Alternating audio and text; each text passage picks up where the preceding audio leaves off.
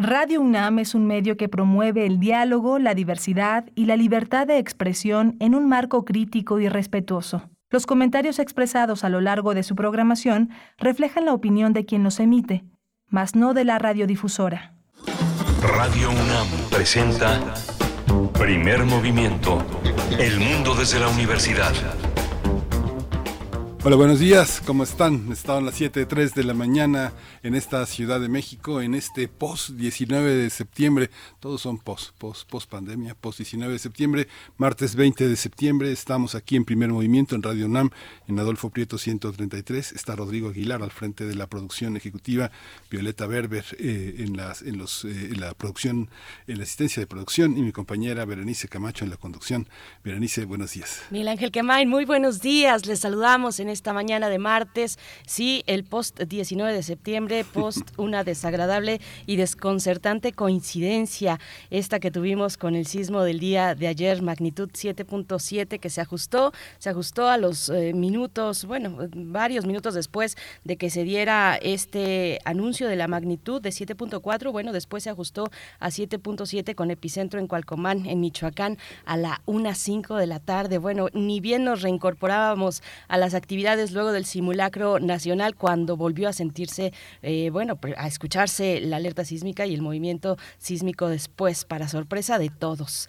Eh, llegó, llegó yo creo que con mucha confusión esa, esa alerta sísmica, eh, pues yo creo que muchos pensamos, fue mi caso, no sé cómo lo viste tú, cómo lo vieron ustedes, cómo lo sintieron, queridos amigos de primer movimiento, pero pues uno pensaba, pues se les habrá votado por equivocación o tal vez como parte de los ajustes del previo simulacro, pues hasta que vimos que no, que, que no era parte del simulacro, sino una alerta real que, que, pues de inmediato le sobrevino el movimiento. Y pues sí, una terrible coincidencia eh, que nos ha dejado en un, en un asombro muy grande por la historia que marca en esa fecha, 19 de septiembre, los sismos de 1985 y de 2017 y bueno, eh, desafortunadamente los daños, eh, daños en inmuebles en Colima, una persona que pierde la vida también en ese estado, igualmente en Michoacán, daños, daños en tramos carreteros, eh, daños en el puerto de Manzanillo, derrumbes, derrumbes en carreteras, en la carretera Colima-Tecomán, también hacia Guadalajara, hacia la costa de, Jalisco. Eh, bueno, pues eh, para el caso de Ciudad de México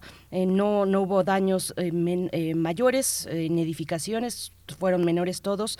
Algunas que ya estaban sentidas, afectadas desde 2017, pues brotaron de nuevo, de nuevo algunos de estos daños, pero por fortuna sin eh, personas lesionadas y mucho menos pérdidas humanas para el caso de la, de la capital. No pasó de crisis nerviosas y del gran susto de, de una sociedad pues que ha aprendido a vivir en una zona de alta sismicidad y con este asombro de las coincidencias desagradables, Miguel Ángel. Sí, interesante la, eh, es esta, esta realidad eh, en las redes sociales que no sé si es este pues es una no, no es no es mayoritaria pero es interesante cómo se despliegan los llamados de la gente que estaba en otros estados en Michoacán en Colima en Nayarit en Oaxaca en Jalisco que eh, la vida no circulaba no no era el epicentro del mundo la, la condesa eh, pero era el hashtag mayoritario y la y la constante de lo que había pasado eh, en ese en esa demarcación en la demarcación Cuauhtémoc donde está ubicada la colonia Hipódromo Condesa y donde hay una gentrificación creciente, ¿no? Mucha gente se ha cambiado a, a, vivir a San Francisco, a Los Ángeles o a Nueva York porque su inglés este no da para vivir en la Condesa, es mucho más avanzado el de la Condesa. Muchos chistes, muchas bromas y sí, mucho mucho desconcierto. Las coincidencias son algo que permite a mucha gente tener una idea de lo que va a pasar, pero sabemos que los, los sismos, el director del sismológico salió ayer a explicar la diferencia entre el temblor de 85, el de 17 y el temblor que tuvimos ayer. Hay coincidencias en, la fecha.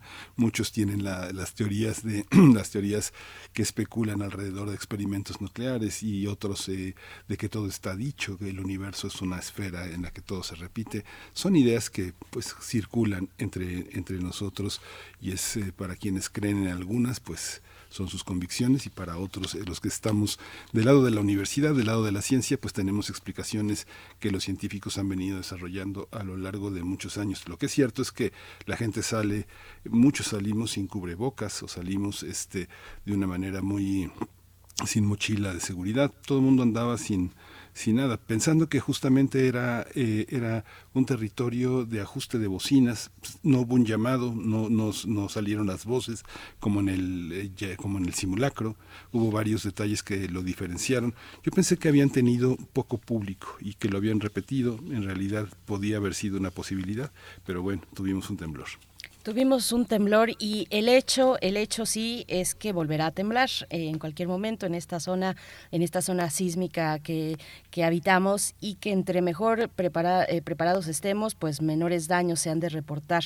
Cuéntenos ustedes en redes sociales cómo lo vivieron, cómo se sintieron, qué pensaron en ese momento cuando pues suena por segunda vez la alerta sísmica y, bueno, ahí en el desconcierto de todos de qué estaba ocurriendo, de si fue por ahí un, un error de un, un error de dedo, si a alguien se le votó la, alerta o si, como dices, Miguel Ángel, eh, pues no había tenido tanta concurrencia el, simulacro y lo volvieron a probar. Yo, yo eso lo vería improbable porque no hubo un anuncio previo, pero, pero bueno, muchas cosas nos pasaron por la mente en esos momentos cuando de pronto nos llegó el movimiento sísmico. Así es que, bueno, cuéntenos en redes sociales, arroba P Movimiento en Twitter, primer movimiento UNAM en Facebook y hay que mantenernos atentos a, los, a las afectaciones, a los daños eh, que se han reportado tanto en Michoacán como en Colima también, en Jalisco se sintió igualmente fuerte.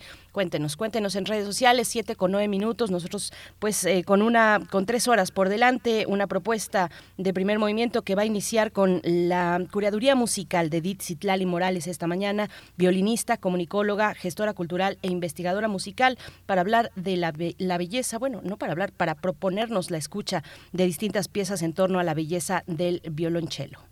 Sí, vamos a tener este instrumento como eje de la curaduría musical el día de hoy, pero vamos a tener también la reforma al reglamento ah, de la Ley General para el Control del Tabaco y la Industria Tabacalera. Vamos a tratarlo con Maximiliano Cárdenas Denham, el es coordinador jurídico de la organización Salud Justa MX. Tendremos también la participación de Pablo Romo, como cada 15 días. En martes nos acompaña Pablo Romo, miembro del Consejo Directivo de Serapaz y profesor de la Facultad de Ciencias Políticas y Sociales de esta Casa de Estudios. El tema que nos propone, las treguas y la paz.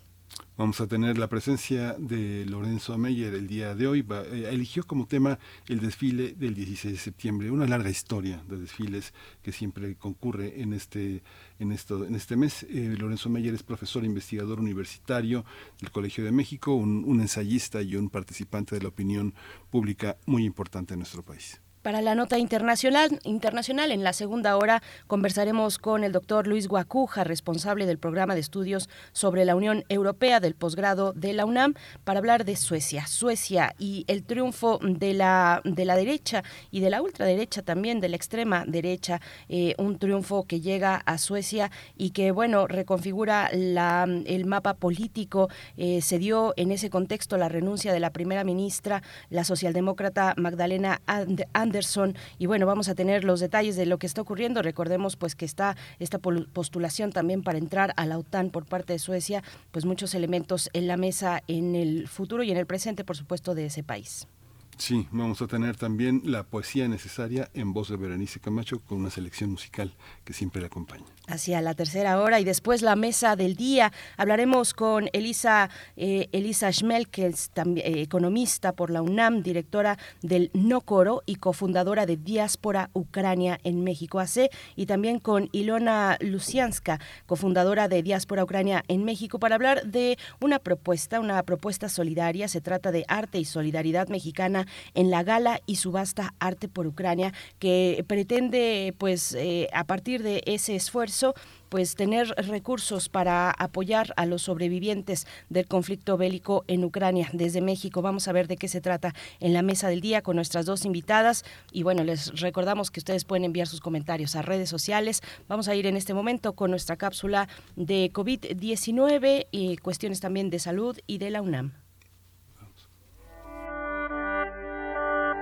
COVID-19. Ante la pandemia, sigamos informados. Radio UNAM. Información para este martes 20 de septiembre. En Información Nacional, la Secretaría de Salud informó que en las últimas 24 horas se registró un nuevo deceso, solo un deceso, por lo que el número de lamentables fallecimientos, todos ellos, sea uno o sean más, por esta enfermedad de COVID-19, aumentó a 329.899. Eh, de acuerdo con el informe técnico que ofrecen las autoridades sanitarias, en ese mismo periodo se registraron 550 nuevos contagios, por lo que los casos confirmados acumulados ascienden a 7.070.902, mientras que los casos activos estimados en todo el país por la Secretaría de Salud son cerca de 9.732. Y en información internacional, en China, tras confirmar su primer caso de viruela del mono en una persona que realizó un viaje al exterior, las autoridades sanitarias recomendaron a la población no tocar a ciudadanos extranjeros que hayan, que, que hayan visitado durante las últimas tres semanas zonas donde la viruela del mono sea endémica está, está, está eh, de acuerdo con este diario hongkonés, South China Morning Post, el llamado ha provocado críticas entre internautas chinos que han calificado de racistas y discriminatorias las sugerencias del Centro de Control y Prevención de Enfermedades en China. Y en información de la UNAM, el rector de esta casa de estudios, el doctor Enrique Graue Vigers, y su homóloga de la Universidad de La Habana, Miriam Nicado García, firmaron un convenio general de colaboración académica, científica y cultural que facilitará la movilidad de estudiantes de licenciatura y de posgrado, así como de académicos para realizar labores de docencia, investigación o asesoramiento. Sí, el convenio promoverá investigaciones conjuntas, sobre todo en programas de posgrado, así como cursos, talleres y seminarios.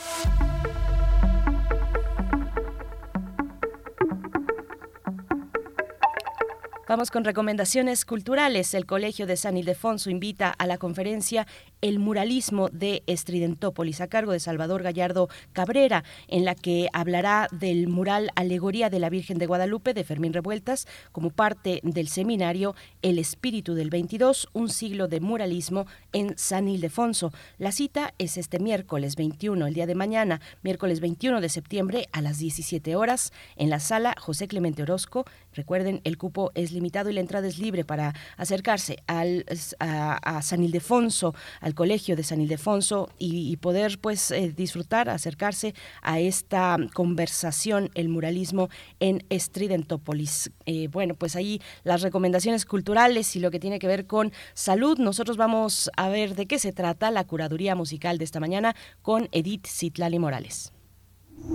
Primer movimiento Hacemos comunidad con tus postales sonoras. Envíalas a primermovimientounam.gmail.com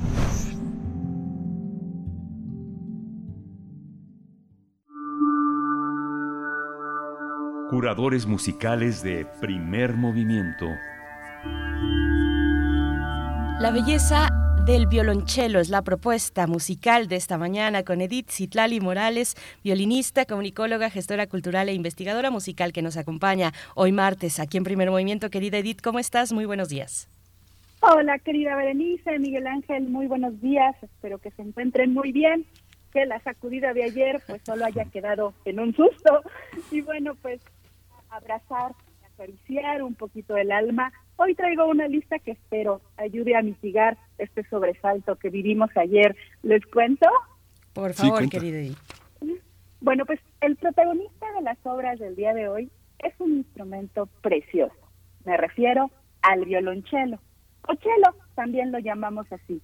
Como recordarán, pertenece a la familia de la cuerda frotada. Su origen se da en la primera mitad del siglo XVI con características un poco distintas a lo que actualmente podemos ver en las orquestas sinfónicas eh, o filarmónicas o grupos de cámara. Es un instrumento de un registro grave, más grave que el violín y la viola, pero no tan grave como el contrabajo. Tiene una voz muy sonora, un timbre inconfundible y me gusta mucho la posición en la que se toma el instrumento. Siempre comento con mis colegas chelistas que parece que lo abrazan cuando lo tocan. Se toca sentado, se coloca entre las piernas y con la espiga, que es eh, una parte de metal que está pegada al instrumento, se apoya en el suelo para que no se mueva. Su sonido es de gran belleza y bueno, pues a lo largo de la historia de la música, los compositores han escrito muchas obras para violonchelo solo, conciertos, grandes solos en obras sinfónicas, óperas. También este instrumento tiene un papel muy importante, por ejemplo, en los cuartetos, en la música de cámara, es muchas veces la base armónica. En fin, entonces hoy seleccioné cinco obras donde podremos deleitarnos y disfrutar de la belleza de este hermosísimo instrumento. Para comenzar, refrescaremos un poquito la memoria auditiva para identificar el timbre del violonchelo. Entonces escucharemos un fragmento de la suite número uno para violonchelo solo de Johann Sebastian Bach, el preludio. Bach escribe seis suites para este instrumento y están consideradas como de las obras más importantes para el cello. Son de repertorio obligado en el estudio de todos los chelistas y el preludio de esta suite es uno de los más interpretados y por ende de los más conocidos. Un poco más tarde nos vamos con Antonio Vivaldi. Vivaldi escribe varios conciertos para violonchelo solista, pero solamente uno para dos celos. Y es precisamente de este concierto que escucharemos el primer movimiento. Es una obra, en esta obra es muy sencillo identificar la diferencia entre el registro del cello y, por ejemplo, de los violines. Los dos chelos inician la obra y algunos compases más tarde entran los violines. Es muy claro, primero, la voz grave del cello y después la voz aguda de los violines.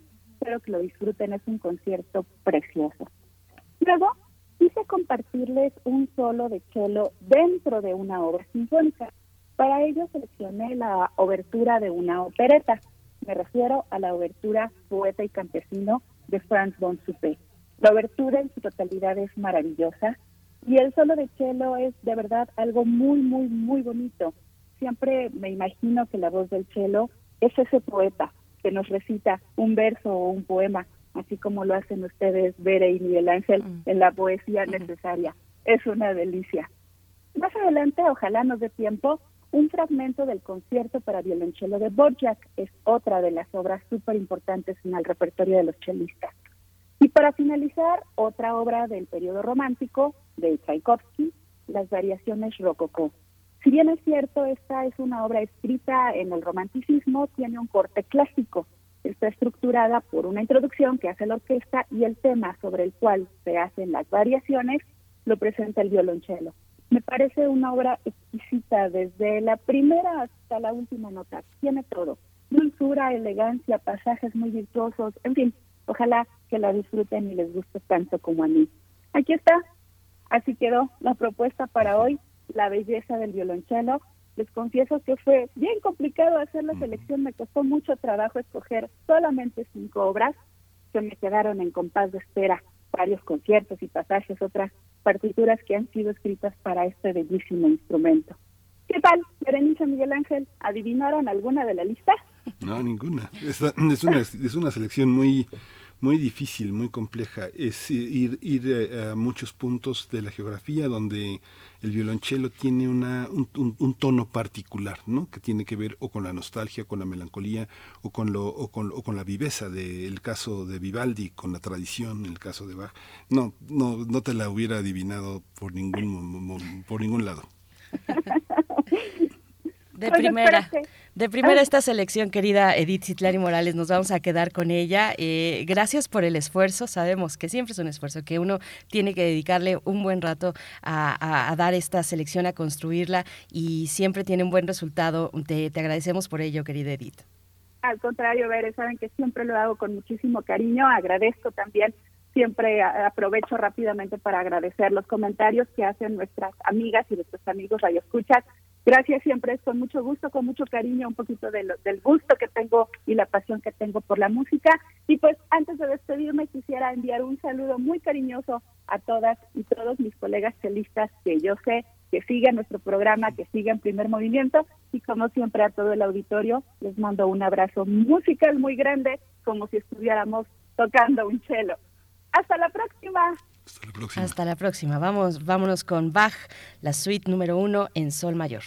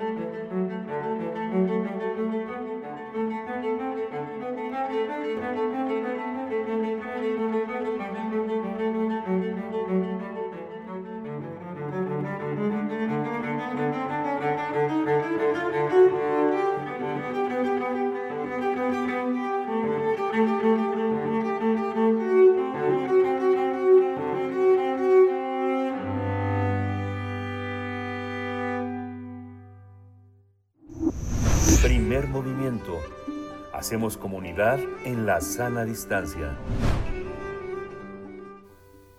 En México mueren más de 63 mil personas por enfermedades relacionadas al tabaquismo. Esto implica que al día perecen 170 mexicanos. Además, el tabaquismo es responsable de 430 mil nuevos casos anuales de enfermedades, por ejemplo, que se registran en más de 196 mil casos de POC y cerca, o EPOC y cerca de 139 mil casos de enfermedades cardíacas. Por esta razón, organizaciones especializadas en salud pública pidieron a la Comisión Nacional de Mejora Regulatoria, la CONAMER, conducirse con total transparencia durante la elaboración del nuevo reglamento de la Ley General para el Control del Tabaco. Con ello exhorta a las autoridades para que no cedan a las presiones y chantajes de la industria tabacalera, ya que las organizaciones consideran que pretenden seguir publicitando y promoviendo sus productos pese a los daños que provocan en la salud.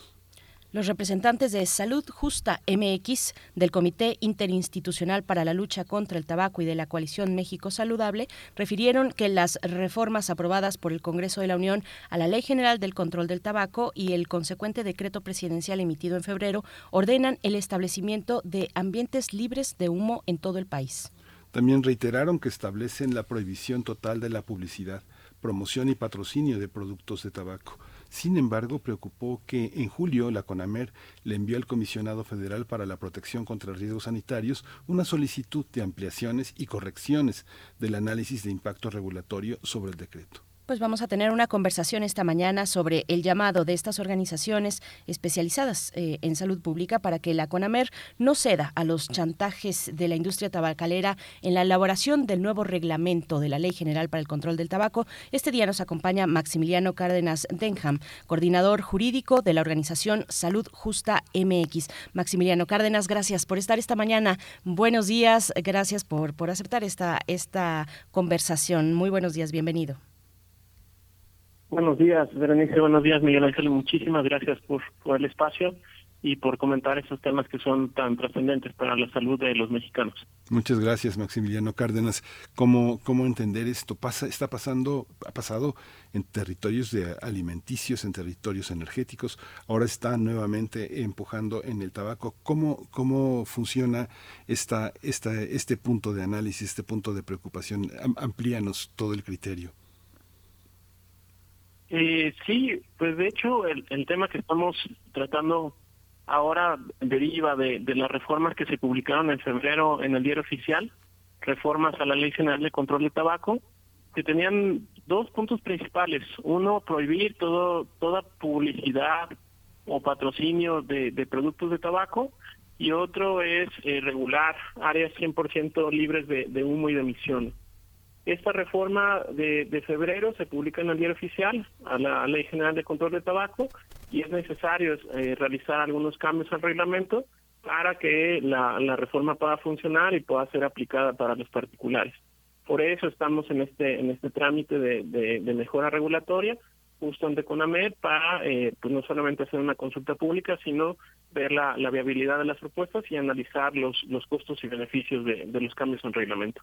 Maximiliano, ¿qué ha significado para ustedes como organizaciones especializadas en, en salud, en salud pública, eh, que están ahí siguiendo pues, el, eh, pues todos estos elementos, este comportamiento de la industria, en este caso tabacalera, eh, una industria pues poderosísima, como sabemos, en el mundo, que no ha tenido pocos eh, encuentros o desencuentros con sociedad organizada y que pues en, intenta vemos extender su, su, influencia en los congresos de distintos países. ¿Qué significa esta lucha eh, para, para ustedes, una lucha contra las tabacaleras en México? Es, muy importante, eh, digamos, el esfuerzo que está realizando desde asociaciones civiles y sobre todo eh, que se concretó con la reforma de, de, febrero de este año. Sobre todo porque básicamente ha habido muchos intentos de, modificar la Ley General de Control del Tabaco, y es una ley que prácticamente no ha sido modificada desde, desde su emisión. La última reforma era de hace más de 10 años Y justo es muy relevante eh, la reforma porque prohíbe por completo la publicidad de patrocinio de estos productos. Esto tiene un impacto directo en la salud de los mexicanos y sobre todo en las prácticas que tiene la industria de promoción, de utilizar influencers en la difusión de estos productos, de utilizar campañas muy agresivas de, promoción que principalmente eh, permiten o más bien eh, influyen en los jóvenes menores de 18 años para empezar a consumir estos productos. Hay una tema, hay un tema también que tiene que ver con una, una distancia que hay entre el consumidor y la y la ley. ¿Tú podrías hablarnos un poco de esta distancia? ¿Qué, se, qué podemos hacer y qué no podemos hacer las personas que estamos eh, del otro lado de la, del otro lado de la, de la ley de, la, de las empresas quiénes quiénes somos los ciudadanos y qué alcances tenemos los que fuman y los que no fumamos o los que fumamos y los que no fuman como quiera que sea eh, de hecho eh, es fundamental el, el tema de, de, la relación de consumo que se da de productos de tabaco o sea, de hecho, pensemos que el principal, digamos, asimetría de información que se genera en este sector es provocado por la publicidad de estos productos. Por eso es muy importante esta reforma y por eso es muy importante el proceso del reglamento ante Conamel. ¿Qué podemos hacer como ciudadanos? Pues una, seguir, seguir denunciando. Tenemos eh, pues, organismos reguladores que buscan sancionar cualquier tema de publicidad o comercio ilícito de estos productos.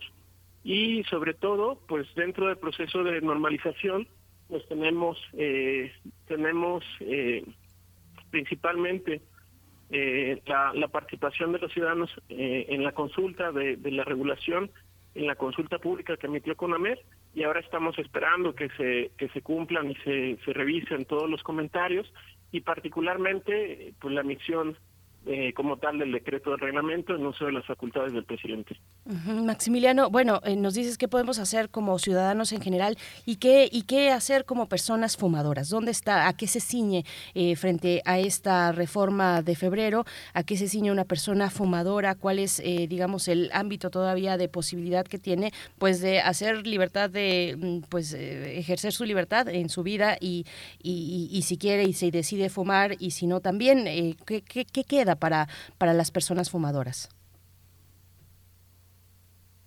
De hecho, el, tema es muy relevante. Primero tendríamos que hacer mucha conciencia de, de las muertes que se generan por consumir estos productos.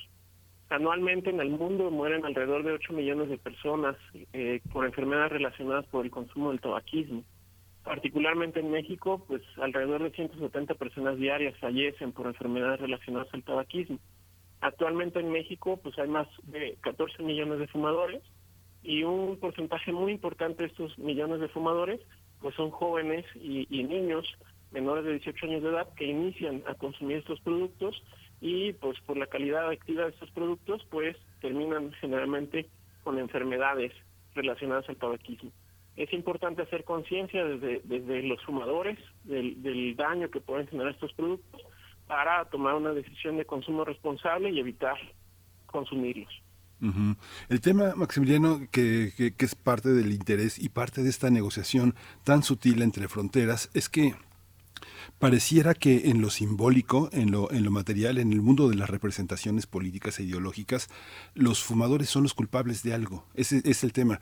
Porque hay quien come donas o quien come papas fritas y no lo persiguen de esa manera. Hay una parte en la que el aspecto simbólico que ha pasado desde Guatemala, Perú hasta China, quienes han introducido eh, Philip Morris en estos mercados y han sido múltiplemente premiados por estas empresas han tenido ese juego, ¿no? Es un juego que es un juego perverso, porque colocar al culpable como este como una, una, una, persona que desperdicia recursos públicos, que pone en riesgo su salud y la salud de otros, todo este tipo de elementos se tendrá que revisar, es que es parte como de esta de este tejido fino del decreto. Tendríamos que no perseguir a estas personas, porque hay otras muchas cosas que nos hacen daño, como hacer ejercicio en exceso, por ejemplo, ¿no?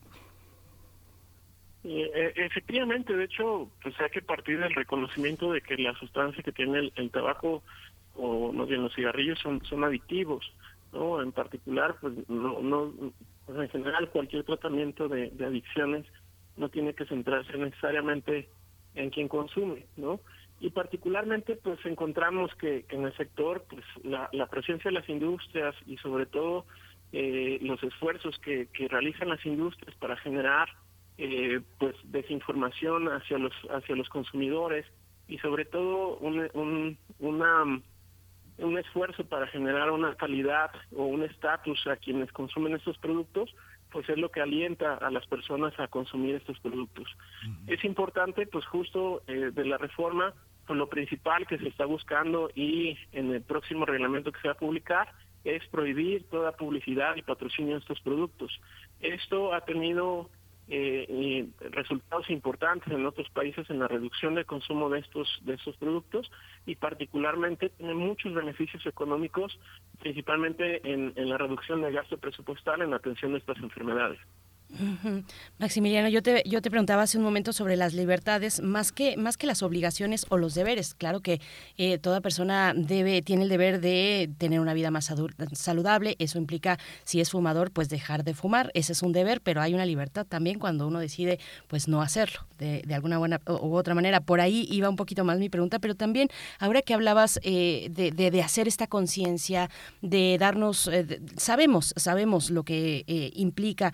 hay una publicidad también ahí importante o una difusión, digamos, de información eh, en términos de salud eh, que ha tenido sus mejores momentos o peores momentos de acuerdo al, tiempo que queramos que queramos ver, pero pero finalmente eh, hay, digamos, información, información sobre los daños que genera a la salud el, el fumar. Y hablas de los jóvenes también, de los jóvenes y es que hoy hablamos no solo de cigarros o de cigarrillos, sino también de otros productos que se han colocado entre las preferencias de algunos jóvenes que optan por ello, por, por eh, consumir este tipo de productos, como el caso del, del Viper o el vapeador. Eh, ¿cómo, ¿Cómo toca esta reforma a esos otros productos? ¿Qué significa, digamos, en el debate general, donde ya no solamente hablamos de cigarros, de cigarrillos, sino también de estos otros productos que tienen otras vías también, además de distribución y de, y de compraventa? ¿Cómo, ¿Cómo lo ven ustedes, Maximiliano, en el, en el marco de esta reforma que se publicó en, en febrero de este año?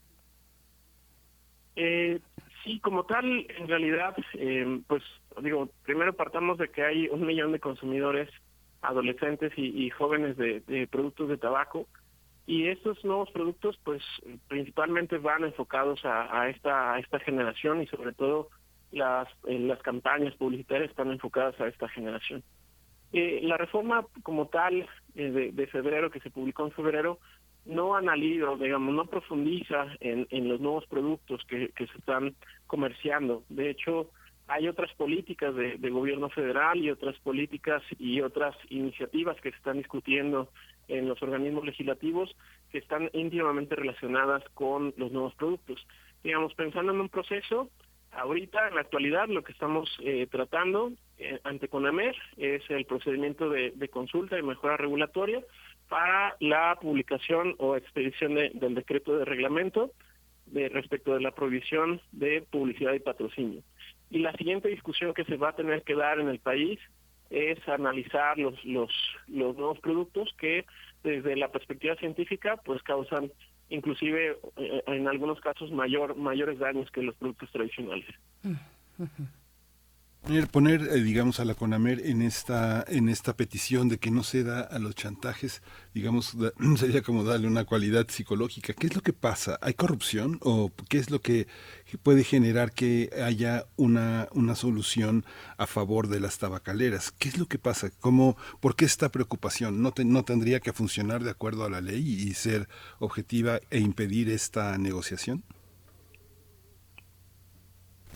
Eh, pues hay, algo bien interesante. De hecho, si revisamos el, proceso de consulta que, se realizó ante CONAMER del reglamento, pues encontramos que se emitieron alrededor de 900 comentarios. O sea, cualquier persona en el país o inclusive fuera del país podía presentar directamente sus comentarios. Y en el proceso de consulta encontramos que hubo 900 comentarios y 70% de estos comentarios fueron pro industria son cámaras eh, empresariales, eh, comercios, que se organizaron y distribuyeron un mismo formato de, de, opinión y entre todos presentaron los formatos. O sea, es importante pues reconocer esto porque hay una presencia muy importante de la industria y la autoridad tiene que mantenerse fuera de esta discusión y sobre todo en el caso de, del tabaquismo y en el caso de la discusión de este reglamento chocan dos temas muy importantes o, dos factores muy importantes. Uno, el derecho a la salud de los mexicanos, que está reconocido en la Constitución y que el gobierno tiene que establecer políticas a favor de la salud, y la libertad de comercio que alegan la industria y sobre todo eh, la libre competencia, que también se en algunos comentarios. Lo que es cierto es que ya existen varios criterios que señalan que es obligación del Estado proteger la salud de todos los mexicanos. Pues Maximiliano, para ir cerrando eh, y que nos cuentes, eh, te pediría que nos cuentes qué sigue, qué sigue ahora, en qué punto estamos. Tenemos que en febrero se publica en el Diario Oficial de la Federación estas reformas eh, que incluyen, pues, prohibir publicidad, patrocinios también. ¿Qué viene ahora? Hay esta solicitud de ampliaciones del impacto regulatorio. Cuéntanos, a partir de febrero, digamos, los puntos importantes que tendríamos que tomar en consideración y, hasta el día de hoy para, para darle seguimiento a este tema? Maximiliano, por favor.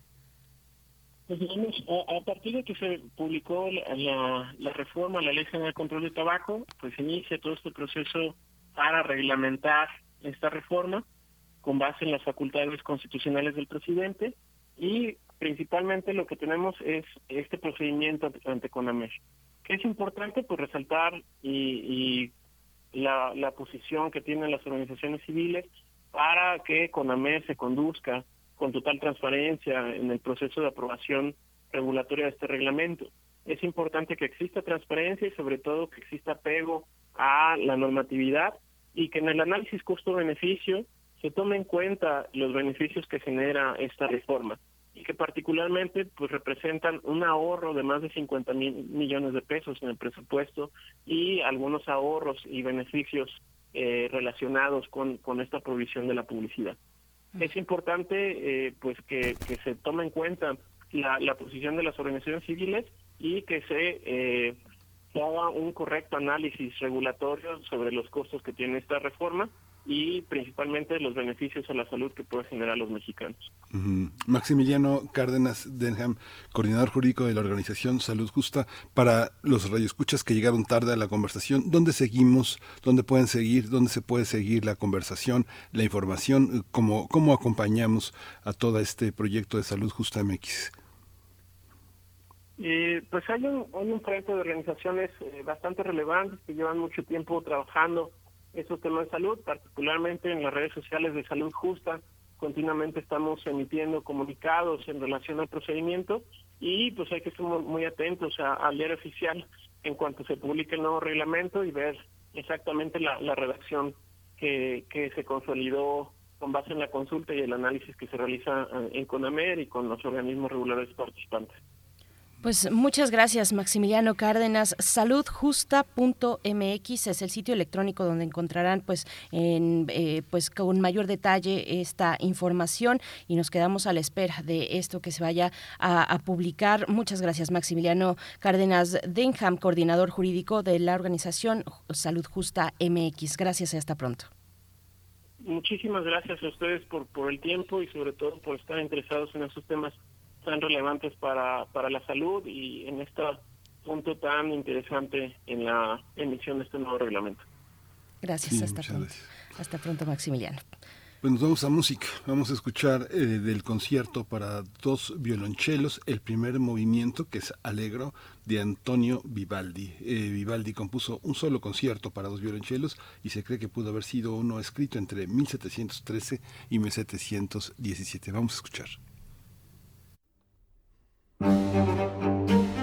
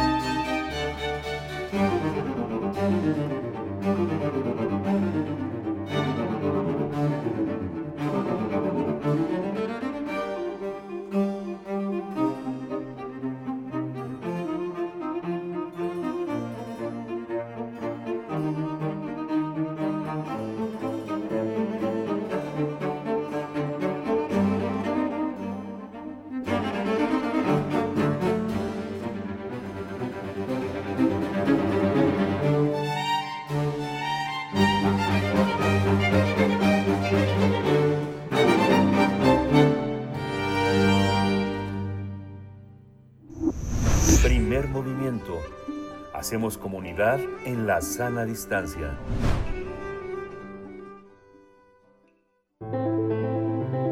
Transformación de conflictos. Son las 7 con 46 minutos de la mañana, presentamos a Pablo Romo, que ya nos acompaña a través de la línea aquí en Primer Movimiento. Él es miembro del eh, Consejo Directivo de Serapaz, Servicios y Asesoría para la Paz, AC, y también es profesor de Transformación Positiva de Conflictos en la Facultad de Ciencias Políticas y Sociales de esta Casa de Estudios. Para hablar de las treguas y la paz, Pablo Romo, ¿cómo estás? Bueno, esperando que el susto no haya sido mayor para ti el día de ayer y dándote la bienvenida. ¿Cómo te encuentras? Buenos días. Qué barbaridad, ciertamente. Bueno, pues este, no para uno en sustos y no da tregua en la naturaleza, ¿verdad? Es curioso. Justo el tema del día de hoy que me gustaría tratar es el de la tregua. ¿Qué es una tregua? Sobre todo por eh, la iniciativa de, de hacer una tregua que viene del gobierno mexicano, pero que no es la única. Hay varias iniciativas en el mundo eh, llamando a hacer una tregua. ¿Y qué es una tregua? En, eh, yo creo que eh, puede ser interesante para nuestro auditorio conocer un poco de las historias de la tregua, de las treguas. la tregua es la interrupción de la belicerancia al menos en su expresión de alta intensidad. Es una especie de cese de hostilidad. La tregua, en términos amplios, se da en un contexto diverso. Puede ser de guerras de alta intensidad, de baja intensidad, conflictos diversos.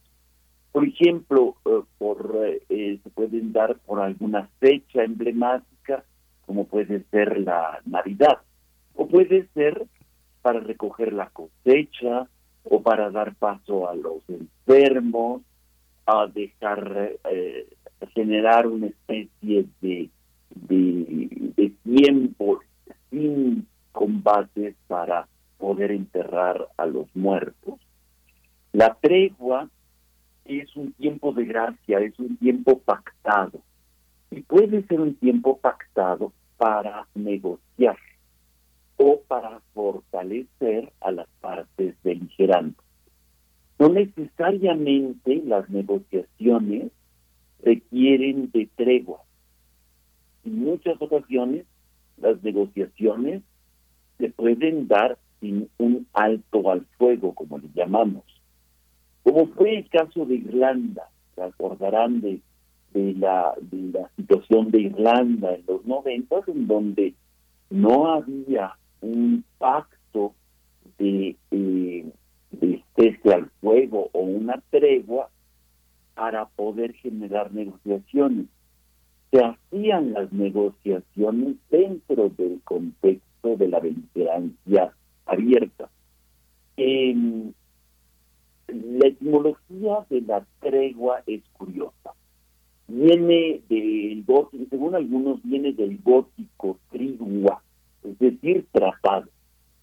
Según la mayoría de los diccionarios ingleses, trigua vendría de una raíz germánica de eh, treu, treu, R-E-O-W, que significa en el fondo creer. En, y que está relacionado mucho con el trust de, en inglés, ¿no? Con la confianza, o con el truth, con la verdad en inglés también. Hay quienes afirman que su origen es más bien del latín, que viene de tribum o de tributum o de tribu. Es decir, están relacionados con, eh, con los pagos, con el tributo. Y es muy probable, según estas versiones, que los combates entre bárbaros, como les decimos, es decir, los góticos, como les llaman otros, y los romanos, se pactara una especie de alto al fuego y se cobrara un tributo para mantener una paz frágil. En el fondo, hay una especie de creer en un espacio y en un tiempo determinado para cesar las hostilidades.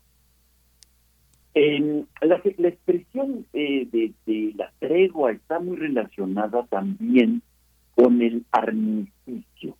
Eso es más fácil como etimología porque eh, pues viene de, de, latín muy claramente de arma y de es decir, de, del verbo cícere, ¿no? que es eh, detener, suspender. en el fondo es suspender las armas. El armisticio se utiliza en términos de, estrategias de guerra para eh, generar un espacio específico, temporal y geográfico de alto a, la, las hostilidades. Se acordarán, por ejemplo, el, el armisticio que se genera en, eh, entre las FARC y el, y el ejército colombiano en un territorio muy, muy amplio para generar el proceso de negociaciones, mientras que en otros territorios continuaba la beligerancia. Los armisticios se pueden lograr este, y a veces pueden convertirse en sinónimos de tregua. Se pueden lograr este, con negociadores en tiempos de beligerancia. Su origen este, es curioso también, eh, eh, es así como las suspensiones, como el solsticio, es la misma raíz etimológica. se detiene sol o de justicia, ¿no? se detiene los tribunales de justicia. Es una suspensión temporal que todos sabemos que puede después reanudar. En el fondo, eh, es una especie de receso de, que sabemos que no hay del todo una una suspensión total, o como le llaman malamente en términos de resolución de conflictos, cuando en realidad los conflictos se van transformando, van cambiando y van generando eh, nuevas situaciones, nuevas circunstancias. Eh, y no hay una solución como tal, como si fuera un problema de matemáticas, sino más bien se queda siempre abierta porque los humanos somos complicados y genera siempre el rencor, el, el sentimiento de desprecio o eh, la, la, búsqueda de la venganza como parte de estas heridas que a veces en un proceso de paz no logran del todo sanar. Los acuerdos de paz, como sabemos muy bien, son al final de los procesos de negociación que se dan en las treguas o en los armistiциos. Y, los, y es el fin realmente de la hostilidades, que eh, van generando fases, fases eh, frágiles, pero eh, que van buscando una la consolidación de una paz estable y duradera. En el fondo, los acuerdos de paz van son caminos procesuales graduales que van generando metas específicas eh, para su cumplimiento y pasos muy concretos. hay paz, hay treguas eh, famosas, la tregua de Navidad de la Primera Guerra Mundial, buscando un poco el tema de las treguas, encuentro la tregua de Navidad como algo muy emblemático en, en, primer, la Primera Guerra Mundial. Es algo que eh, genera mucha mucha esperanza en aquellos tiempos en donde la situación se había estancado. Y se dan justamente en tiempos de invierno, que para los europeos pues es algo realmente importante, sobre todo por los fríos y por eh, lo que significa eh, eh, el, contexto de la Navidad. Y, y de ahí viene la frase aquella de vive y deja vivir, es curioso la tregua de Navidad va a generar un sentimiento de que sí es posible la paz. Las treguas en el fondo nos enseñan eso. Y hay otro dato curioso para nuestro auditorio, me permiten, con esto concluyo. Buscando treguas famosas, encuentro una muy curiosa en la historia que, este, que se da en el contexto de la, de la guerra entre Alemania y y Rusia, para variar. encontramos que se da en 1917, es el invierno, un invierno crudo, un invierno difícil, en donde los ejércitos están atrincherados uno de cada lado y resulta que llegan los lobos eh, llamados por la sangre y el y este y el ruido de la guerra y empiezan a atacar a ambos bandos y pactan los ejércitos rusos y alemanes una tregua para acabar primero con los lobos y después acabarse entre sí. Es decir, en el fondo sí es posible, hasta para cosas tan curiosas como es acabar con una plaga lupina, para poder generar la paz. Es preciso, con esto concluyo, buscar pretextos, aunque sean inverosímiles, para encontrar la paz. Hay que generar tregua en los espacios de las beligerancias eh, inútiles eh, que generan tanto dolor y tanta pena. Pues muchísimas gracias, Pablo Romo, por esta reflexión, por esta tregua. La tregua no es el final del conflicto, es una interrupción, pero vale la pena reflexionar sobre el sentido que tienen estas, estos paréntesis, estas interrupciones, estas treguas. Muchas gracias, Pablo. Así es, hagamos la tregua. Nos vemos pronto.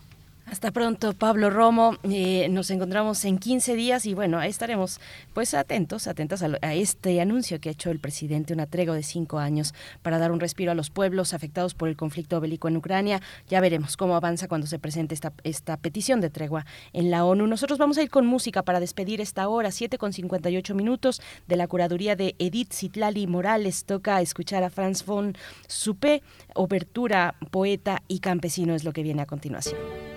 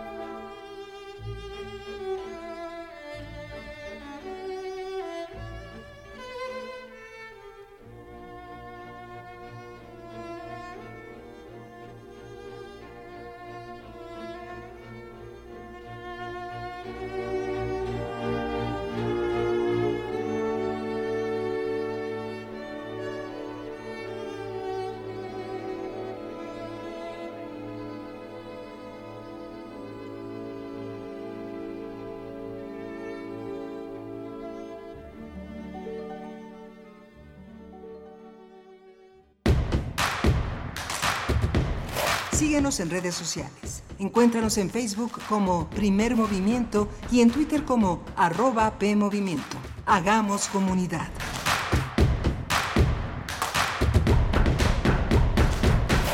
Hipócrates 2.0 Mantenerse informado es parte importante de la vida. La información nos da la oportunidad de tomar las mejores decisiones, principalmente para la salud. Soy Mauricio Rodríguez conductor de Hipócrates 2.0, donde cada semana llevamos para ti los mejores contenidos y especialistas en materia de salud. Escúchanos. Hipócrates 2.0, martes a las 18 horas, por Radio UNAM. Experiencia Sonora. ¿Sabes cuál es la cosa más fuerte del mundo que no se puede romper? Ay, buena pregunta. El amor. No. El acero. No, una promesa. Todos los partidos políticos se comprometieron a escuchar lo que las niñas, niños y adolescentes de México dijeron en la consulta infantil y juvenil 2021 para generar políticas públicas que mejoren nuestro futuro. Conoce los resultados en INE.mx. Mi INE es valioso porque nos escucha y nos une. Es la hora de la verdad, la prueba reina del sabor y la salud. Y arrancan. Ni las trampas del chescolín detienen al elotito. La fresa toma la delantera con su potencia natural. La media naranja reparte cariñitos. Las chatarras se caen a pedazos por el exceso de carbohidratos, sodio y azúcares que les dañan su salud. Es un cierre trepidante. Los alimentos saludables triunfan en la carrera de la salud. Come como nosotras y ponte saludable. Vitamina. ¿Sabes qué tienen en común? El polvo de una estrella durmiente, el moco de King Kong o el enano más alto de todos. Pues que a todos los puedes encontrar en la radio.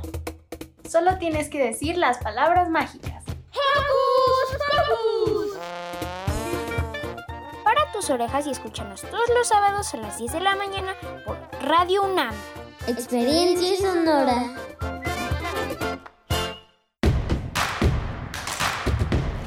Encuentra la música de primer movimiento día a día en el Spotify de Radio UNAM y agréganos a tus favoritos.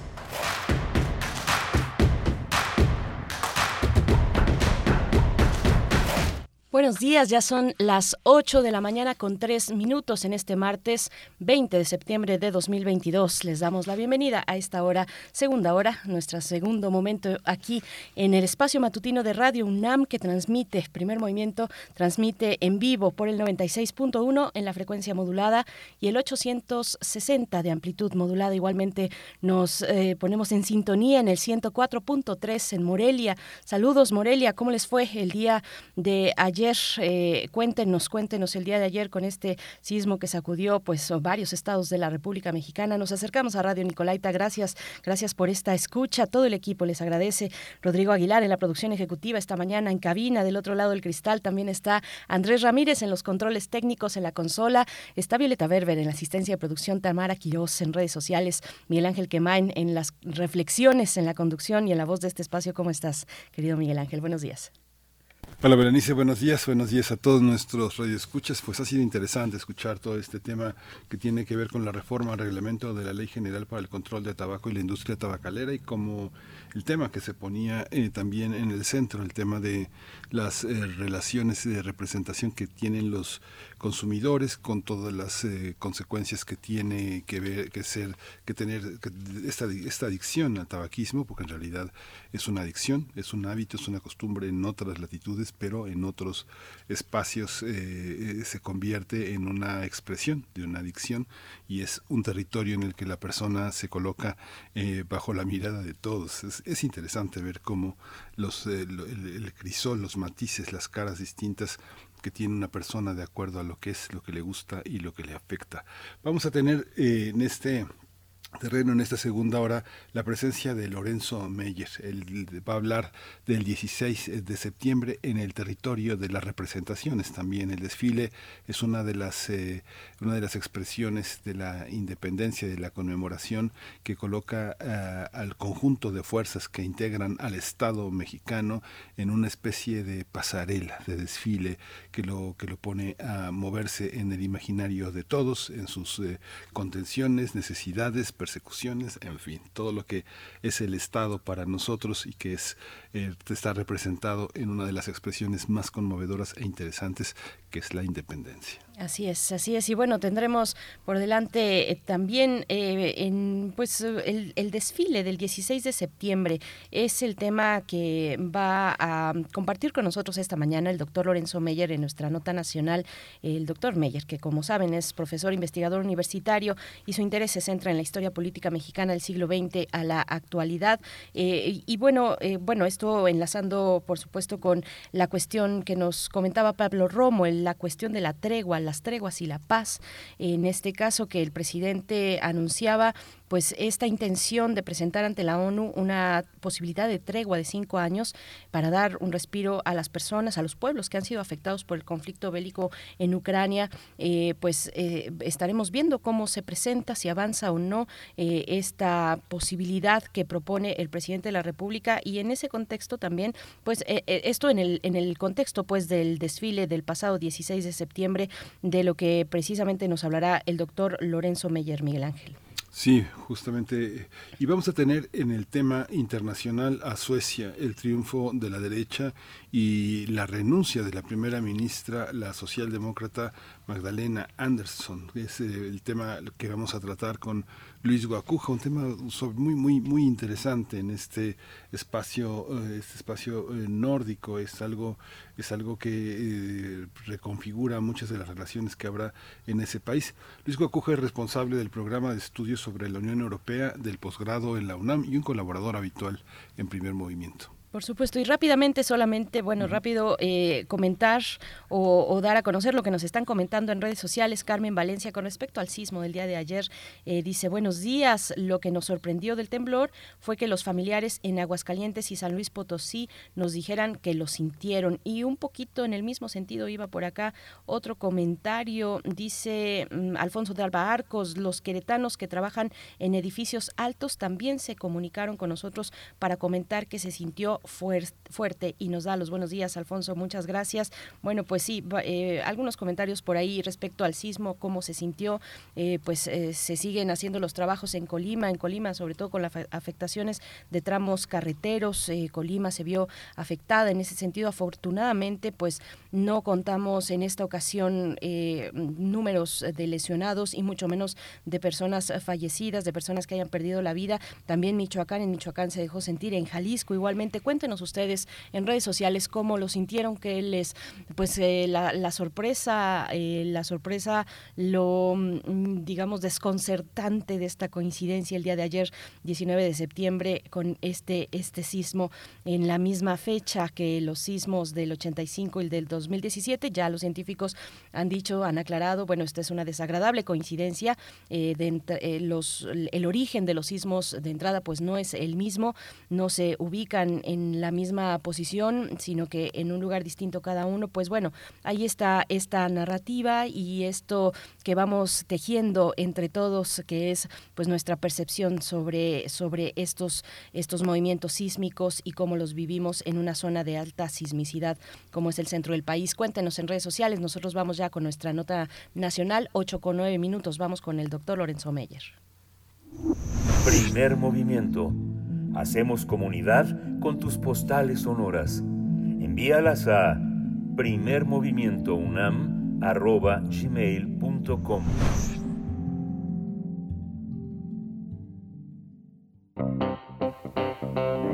Nota Nacional el desfile del 16 de septiembre, el tema que ha elegido para esta mañana, para todos ustedes, el doctor Lorenzo Meyer, quien ya nos acompaña en la línea de primer movimiento. Querido doctor Lorenzo Meyer, pues con mucho gusto de saludarte y esperando que, que ya haya pasado el susto del día de ayer. ¿Cómo te encuentras? Buenos días.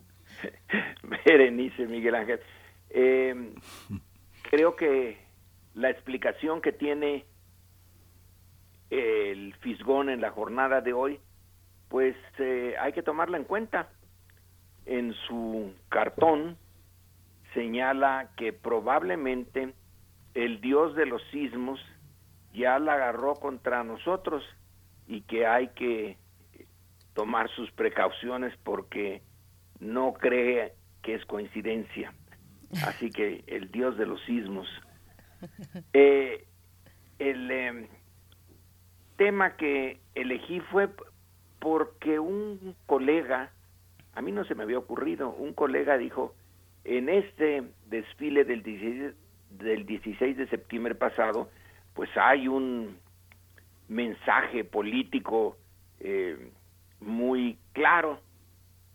Pues sí, eh, en eh, los desfiles anteriores que yo he presenciado desde niño, eh, más o menos, y en algunos hasta participé, eh, se ponía a las escuelas básicas del ejército y de la armada al frente y luego ya iban los contingentes del ejército y en esta ocasión, bueno, se nos dijo, se nos avisó desde el principio, eh, que sería la Guardia Nacional. Y ahí estamos, con el tema que hoy divide al, eh, a la clase política. Yo no sé si divide al país, pero sí a la clase política y aparte de la opinión pública que también se encuentra eh, dividida. Da la impresión, pero es nada más mi impresión, de que podía haber sido otro tema, podía, si no hubiera habido Guardia Nacional, podría ser el tema eh, de la asignación del presupuesto eh, federal o cualquier otra. Estamos en una situación de confrontación y me parece que es independiente del el tema preciso. El punto es centrarse en alguno para estar eh, poniendo la confrontación y midiendo fuerzas. Eh, ya llevamos un tiempecillo con esto de la Guardia Nacional y va a seguir. En el eh, desfile, en efecto, en esta ocasión se puso un contingente muy eh, nutrido de guardias nacionales.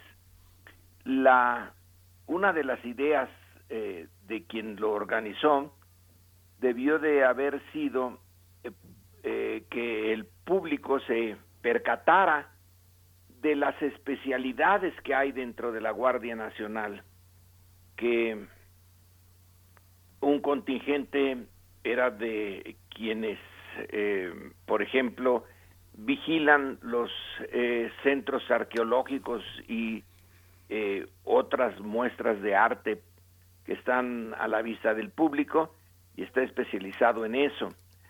Otro contingente está especializado en la vigilancia de aeropuertos, otro en la de aduanas, aunque las aduanas ya están también a cargo del ejército y de la armada en algunos casos. Y así va eh, fue apareciendo la complejidad del nuevo cuerpo armado que ahora ha de tener eh, alrededor de 105 mil elementos pero que va a terminar el año si mal no recuerdo con 128 mil, eh, en fin, es ya una fuerza sustantiva. El desfile también eh, puso de manifiesto, ya que estamos tratando de ver mensajes que hayan sido enviados por ese por esa vía, la cantidad de escuelas y instituciones de enseñanza del ejército y de la armada. Son docenas. Eh, las especialidades en las Fuerzas Armadas son eh, cada vez más numerosas y más sofisticadas. Eh, ahora ya está todo lo que es el manejo del ciberespacio, del Internet, de todo lo que es la computación, y así va a, seguir el ejército y la armada. Eh, el ejército contiene a la fuerza aérea. Son estructuras eh, que cada vez se especializan más. Y ahí está el otro mensaje. El otro mensaje es eh, de poner a esta trilogía de ejército, armada y guardia nacional en comparación con las antiguas policías federales, que también tenían sus instituciones de enseñanza, pero no con la eh, especialización ya muy eh, desmenuzadita de las tareas.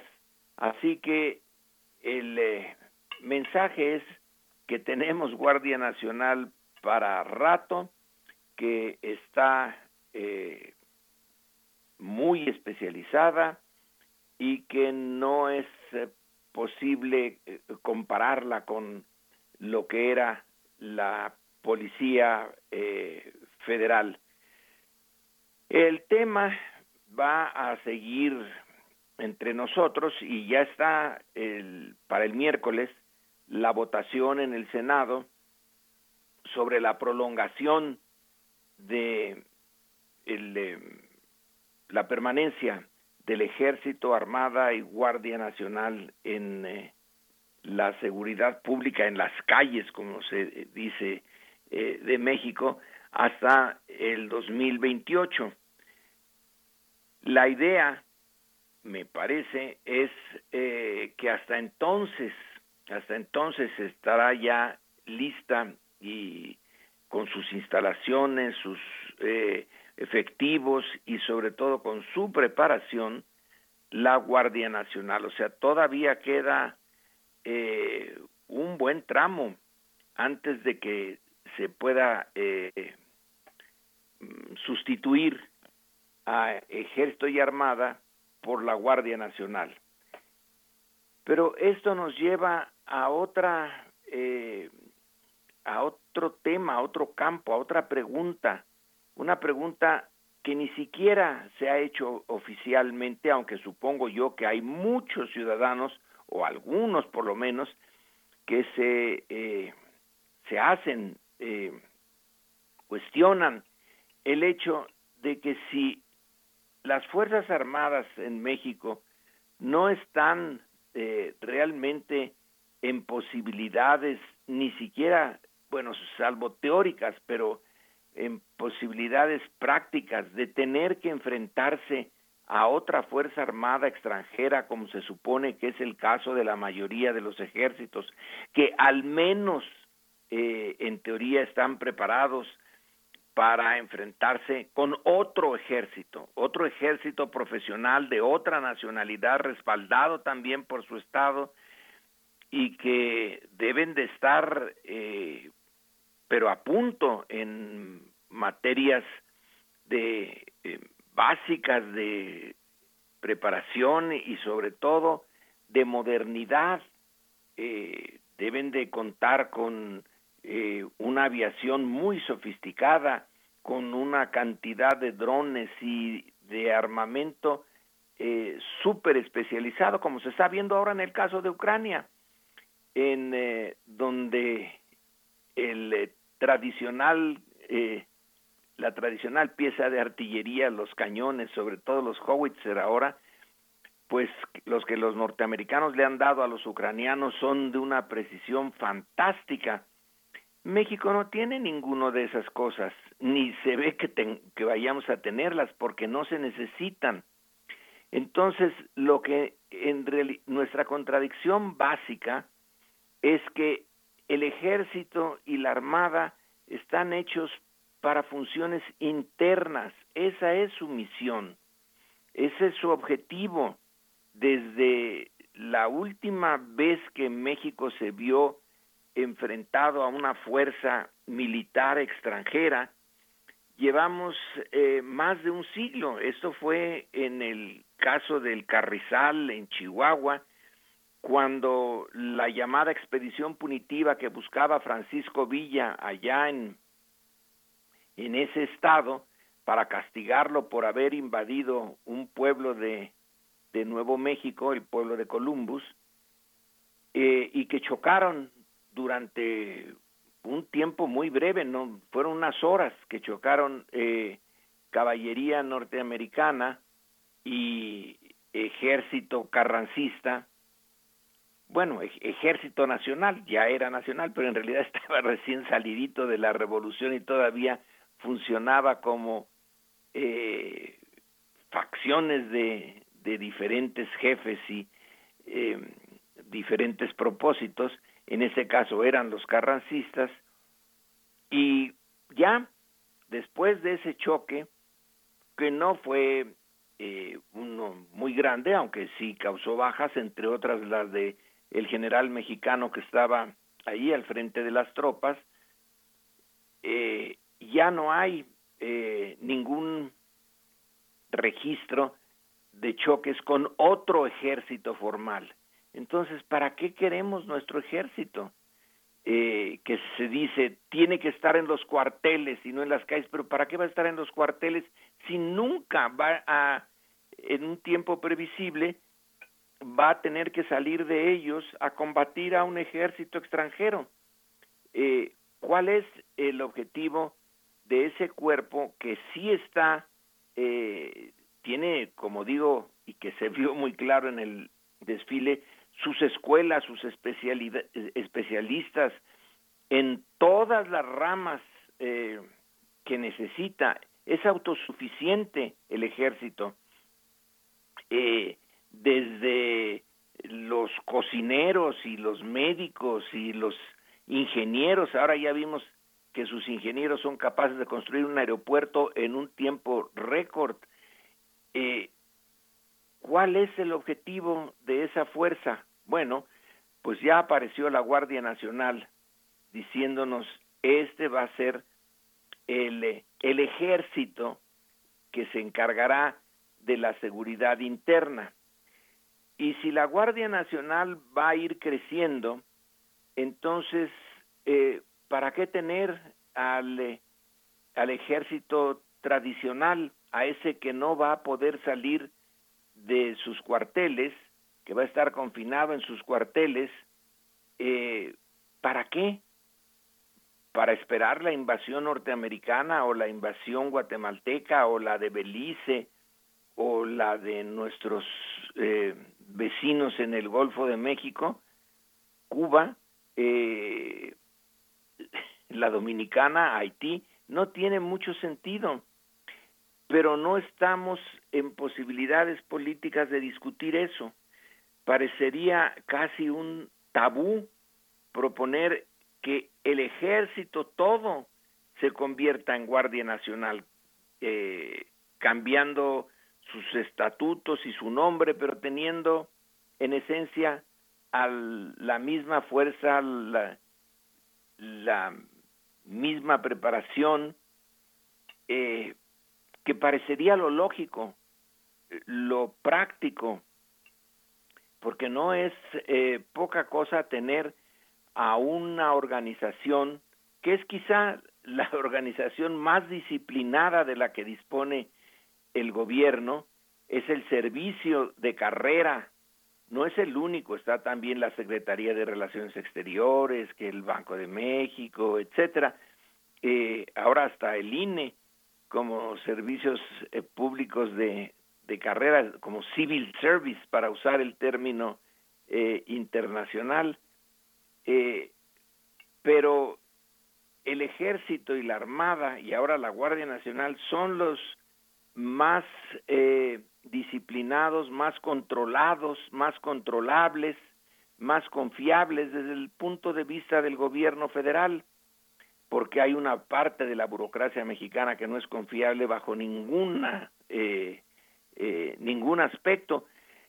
Eh, entre otros, las policías, pero no nada más ellos. Entonces, si tenemos alrededor de 300 mil o 400 mil elementos eh, adiestrados, educados, disciplinados, etcétera, con Guardia Nacional, Armada y Ejército, y que sí se necesitan porque la institucionalidad del gobierno es muy endeble, ha sido muy endeble. Eh, fallan las instituciones, no hay un gobierno fuerte y por lo tanto no hay un Estado fuerte para cumplir con todas las tareas, básicamente la tarea de sacar a este país de la pobreza y eh, echar fuera la corrupción que viene con nosotros desde la época colonial.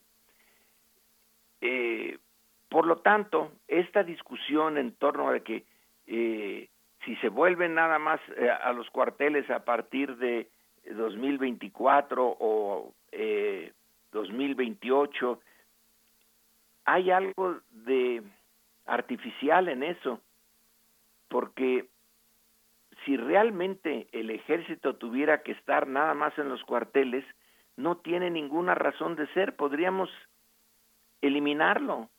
O si se necesita un ejército simbólico, dejarlo en 20 mil o en 40 mil, como era la policía eh, federal que ya se disolvió, pero no en este crecimiento que ha tenido en los últimos tiempos, al que se añade la Guardia Nacional, pues tiene el país necesidad de una de fuerzas eh, que le hagan frente al problema de la seguridad en lo inmediato y otras eh, más eh, permanentes que requieren de organización, disciplina, educación, eh, compromiso, pero si, insisto, no se les va a permitir el que esté en las calles, y ahora sí, realmente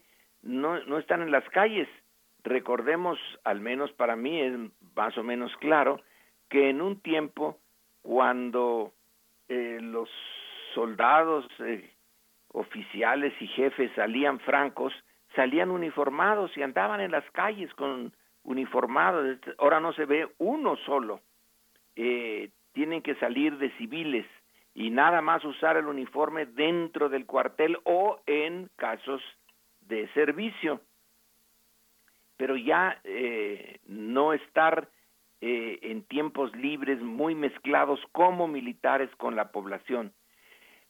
Hay algo muy artificial en esto, eh, pero no nos atrevemos como sociedad a plantear el tema. La, en nuestra América, la única sociedad que lo planteó fue la costarricense y aún ahora están discutiendo si realmente eh, tomaron el camino adecuado al disolver su ejército y hacer nada más una Guardia Nacional o tienen que volver a la tradición, porque los países centroamericanos, dentro de todo, enfrentan rivalidades nacionales. Y si un país centroamericano puede atacar a otro, como ocurrió en la guerra del fútbol entre Honduras y Nicaragua, si mal no recuerdo, pero eh, ya no sé si fueron entre ellos dos o entró El Salvador, pero el punto eh, es que aún países muy pequeños tienen eh, en principio necesidad de un ejército, pero nosotros no. Eh, por lo menos por ahora, la presencia norteamericana, el poder norteamericano, la sombra norteamericana es de tal densidad que hace imposible que alguien externo eh, ataque a México porque sería visto como un ataque a la seguridad norteamericana. Y los norteamericanos no tienen ninguna intención de meterse en más problemas eh, capturando militarmente a México, no tiene sentido.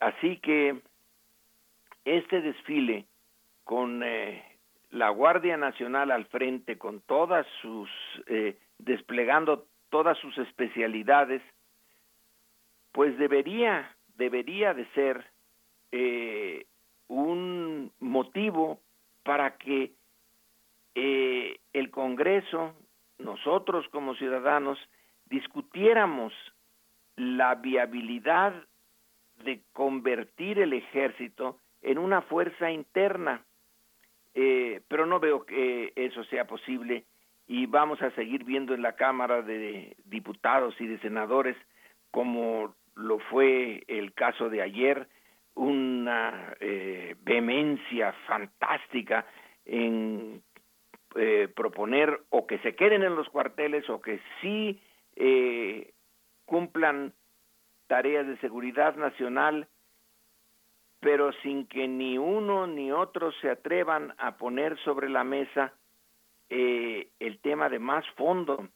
¿Necesitamos ejército o necesitamos una eh, organización que puede llamarse y puede ser la Guardia Nacional dedicada a la eh, protección interna, a proveer de seguridad algo que no tenemos y que según las encuestas y el propio INEGI lo presenta en sus cifras, eh, la población tiene una demanda, una exigencia de seguridad interna que no tenemos y que está fallando el gobierno y finalmente el Estado mismo, porque si el Estado no puede darle eh, seguridad a sus ciudadanos, está eh, sufriendo de una falta bien profunda al punto que pudiera no ser realmente un Estado.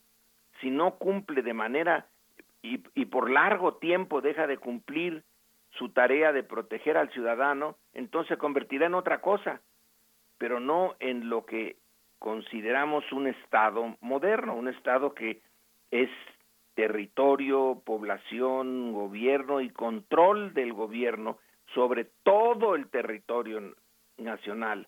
No lo tenemos ahora. No tenemos, y con esto concluyo, ni siquiera la capacidad de, de, el monopolio sobre los impuestos. Ya siguen las quejas sobre esas eh, zonas en donde se cobran impuestos el crimen organizado y los cobra con más eficiencia que el SAT o tanta como el SAT. Eh, hay una, una, una falla tremenda en la organización política mexicana en relación a la seguridad y al poder real del gobierno, pero no le queremos entrar a esa parte. Eh, es políticamente muy difícil y yo creo que no se va a discutir esa posibilidad de cambiar ejército por Guardia Nacional y entonces dejarnos de estas eh, discusiones de que si se quedan hasta el 24, si se quedan hasta el 28, si salir a las calles es violatorio de la ley por parte de las Fuerzas Armadas o no, que si eh, están hechas para combatir a otros ejércitos y no para respetar los derechos humanos, etcétera, etcétera, etcétera. Eh, veo ahí un campo que no se ha discutido y que debería discutirse a nivel de la sociedad en su conjunto. Pero bueno, eh, hay tantas cosas que deberían ser y no son, y esta es una de ellas, a mi juicio, no sé ustedes. Nos pones en, en, unos siempre unos desafíos enormes, ¿no? Yo creo que hay una hay una parte, eh, Lorenzo, que el ejército desde 2010, 2012 ha sido señalado por actos de corrupción fundamentalmente en cuanto a la administración de las eh, licitaciones y las, eh, las construcciones. Ellos construyen muy rápido porque no hay una defensa laboral de sus miembros, digamos, son militares que pueden trabajar 10, 12 horas que no tienen una protección sindical, que solamente obedecen una orden jerárquica. Hay una parte que la eficacia tiene que ver con condiciones eh, laborales paupérrimas. Y no, y no, Miguel Ángel, cuando construyeron el aeropuerto lo construyeron civiles y tenían tres turnos de ocho horas. Sí, eh, no sin parar, sin parar, ¿no? Es una, pero es una parte. eran civiles que se iban eh, es decir, tenían las ocho horas que tienen los albañiles comunes y corrientes en cualquier eh, construcción grande aquí en México. No eh, le estaban a cargo, sí, de oficiales del ejército, pero los que estaban construyendo, poniendo el cemento, las varillas, etcétera, eran albañiles eh, civiles. Bajo el mando militar. Bajo el mando habría, militar. que revisar, Luego, habría que revisar los contratos y las condiciones en las que y trabajan. y- de todos los albañiles en México. Sí, claro, sí, pero ¿quiénes trabajaron para ellos? La mayor parte de la corrupción está localizada en ellos, que son maestros y son doctores en administración pública en el ejército, que son parte de lo que este, se señaló la Auditoría Superior de la Federación. Es curioso, pero digamos que las personas que están en la Auditoría Superior de la Federación, no sé, yo a lo largo de 20 años conocí a muchísimos auditores, el perfil es de una honestidad y de una, y de una intachabilidad enorme. Yo creo que han demostrado ser menos corruptos que la gente del ejército, que el tema no es si son corruptos o no, sino la impunidad, la impunidad con la que se manejan ante las, eh, eh, ante las anotaciones de derechos humanos y violaciones digamos, a procedimientos de la policía civil. Ese ha sido en parte lo que han tenido. La parte, la parte sobre su incorruptibilidad tiene que ver con una parte de la jerarquía y la base de la democracia. La otra opción es, es este que contratemos a las oficinas de, eh, de, seguridad privada que fundó Cárdenas Palomino, ¿no? Y que está nutrida con exmilitares, expolicías y ex sicarios. O sea, es una parte muy tremenda, que es algo que tampoco se revisa, porque ellos tenían el control de la seguridad privada, quiénes están al frente de la seguridad privada y quiénes controlan esa parte de la violencia.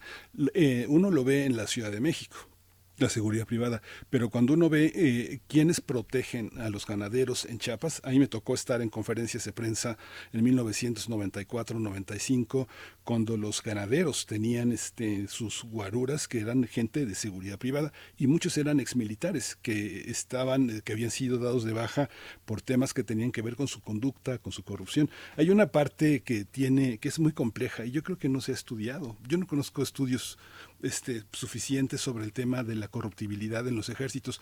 El ejército chileno, el ejército argentino, el ejército peruano tienen los mismos problemas de corrupción, ¿no? La administración, la asignación de obras, que es, que es donde se enriquecen los generales, los tenientes coroneles, los coroneles, ¿no? Todos esos mandos desde mayor en adelante, ¿no?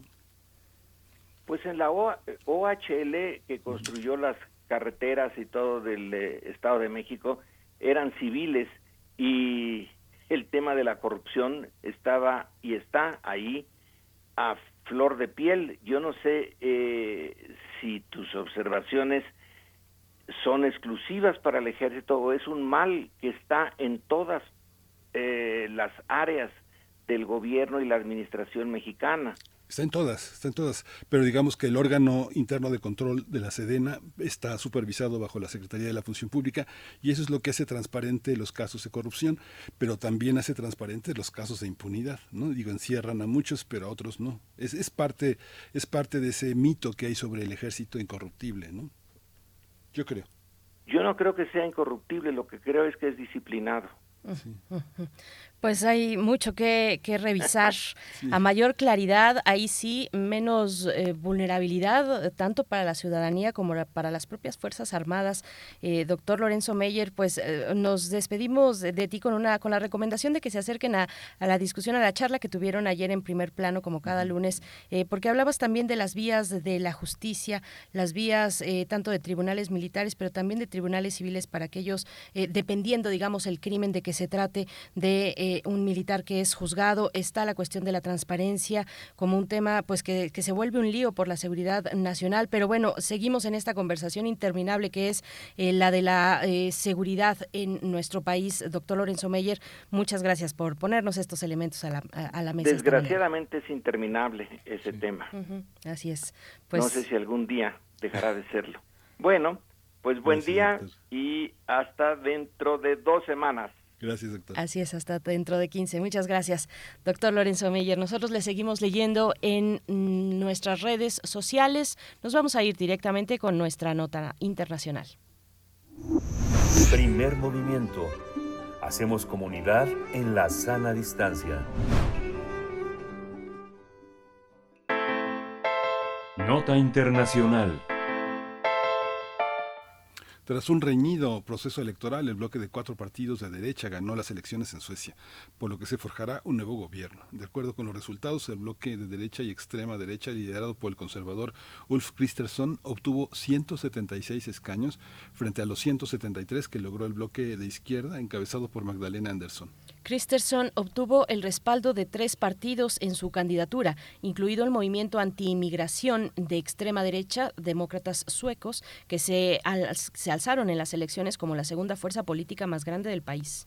De los resultados, Magdalena Andersson, eh, primera mujer en ser primera ministra de Suecia, asumió su derrota frente al bloque de derecha en las elecciones generales, por lo que renunció a su cargo. Mientras tanto, Christensen ya confirmó que inició conversaciones para la formación de un nuevo gobierno. Y vamos a conversar al respecto nosotros aquí en Primer Movimiento sobre la derrota de la socialdemocracia en Suecia y el avance de la derecha. Nos acompaña con este propósito el doctor Luis Guacuja, responsable del programa de estudios sobre la Unión Europea del posgrado de esta Casa de Estudios. Doctor Guacuja, gracias por estar una vez más. Muy buenos días, bienvenido.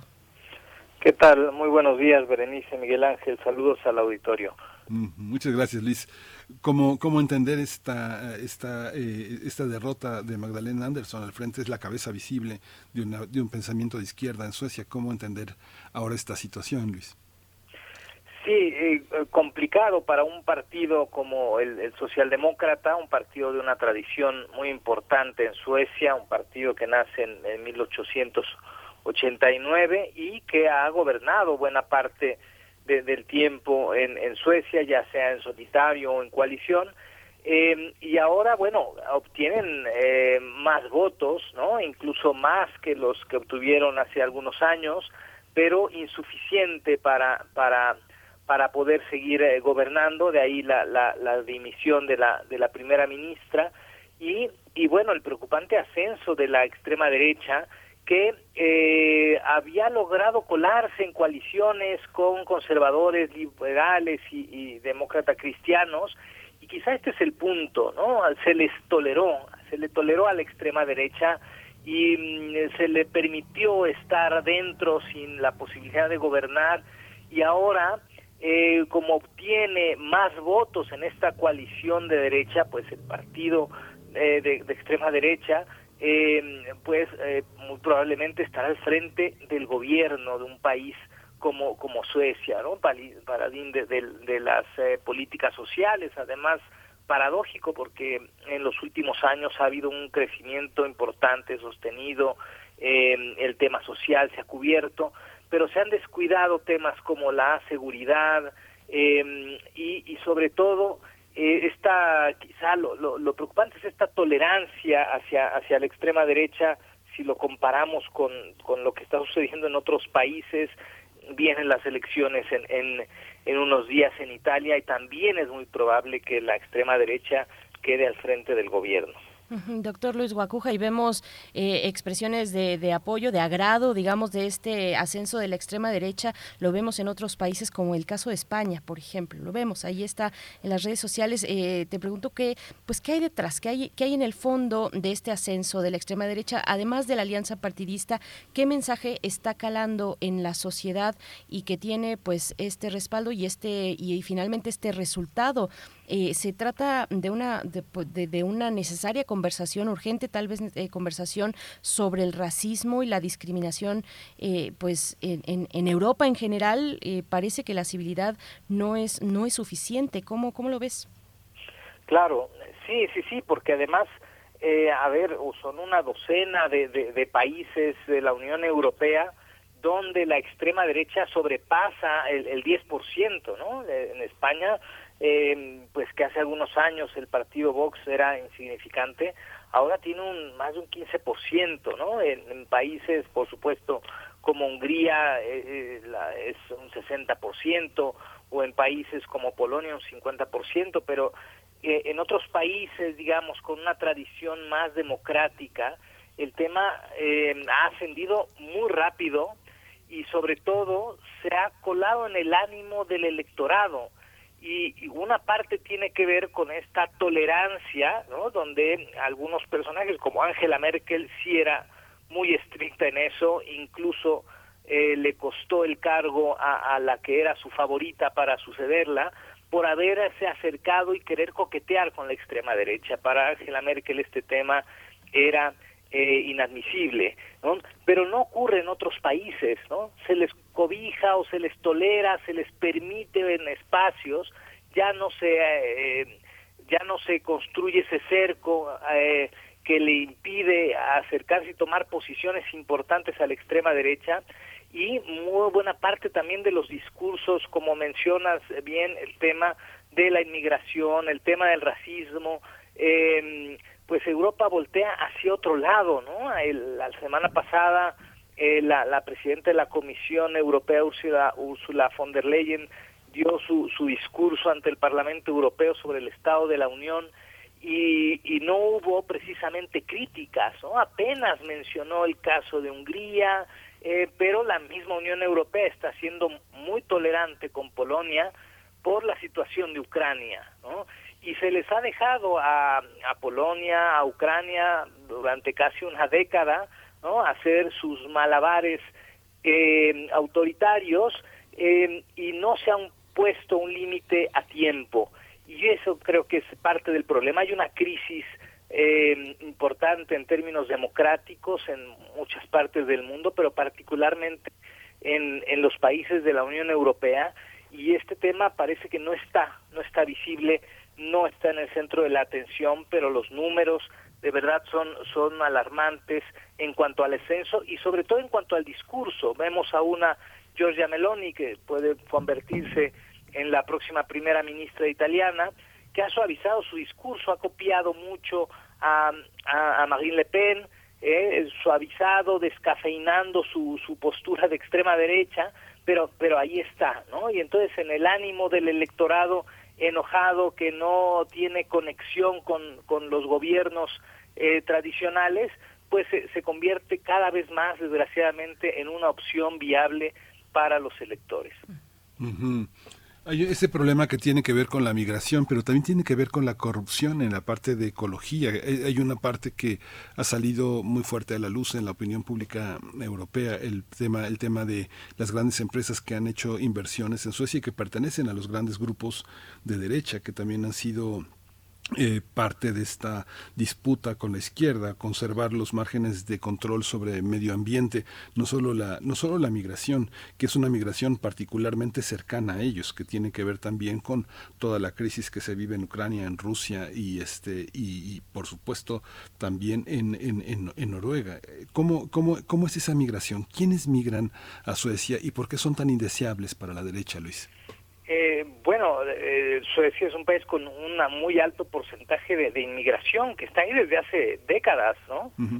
el, el tema es que en los últimos seis, siete años la animadversión hacia, hacia la migración eh, ha crecido mucho. Los migrantes ahí estaban, muchos ahí estaban, muchos son incluso de segunda, tercera generación, y eh, pero ya desde hace unos seis, siete años se advertía cómo eh, eh, se, incluso se llegaron a incendiar edificios donde vivían migrantes, eh, los discursos de odio empezaron a tener cabida y la gente que antes paseaba en el transporte público sin ningún problema, siendo a lo mejor de origen árabe, africano latino, pues empezó a enfrentar estos eh, estos brotes de de, de odio, ¿no? de, de,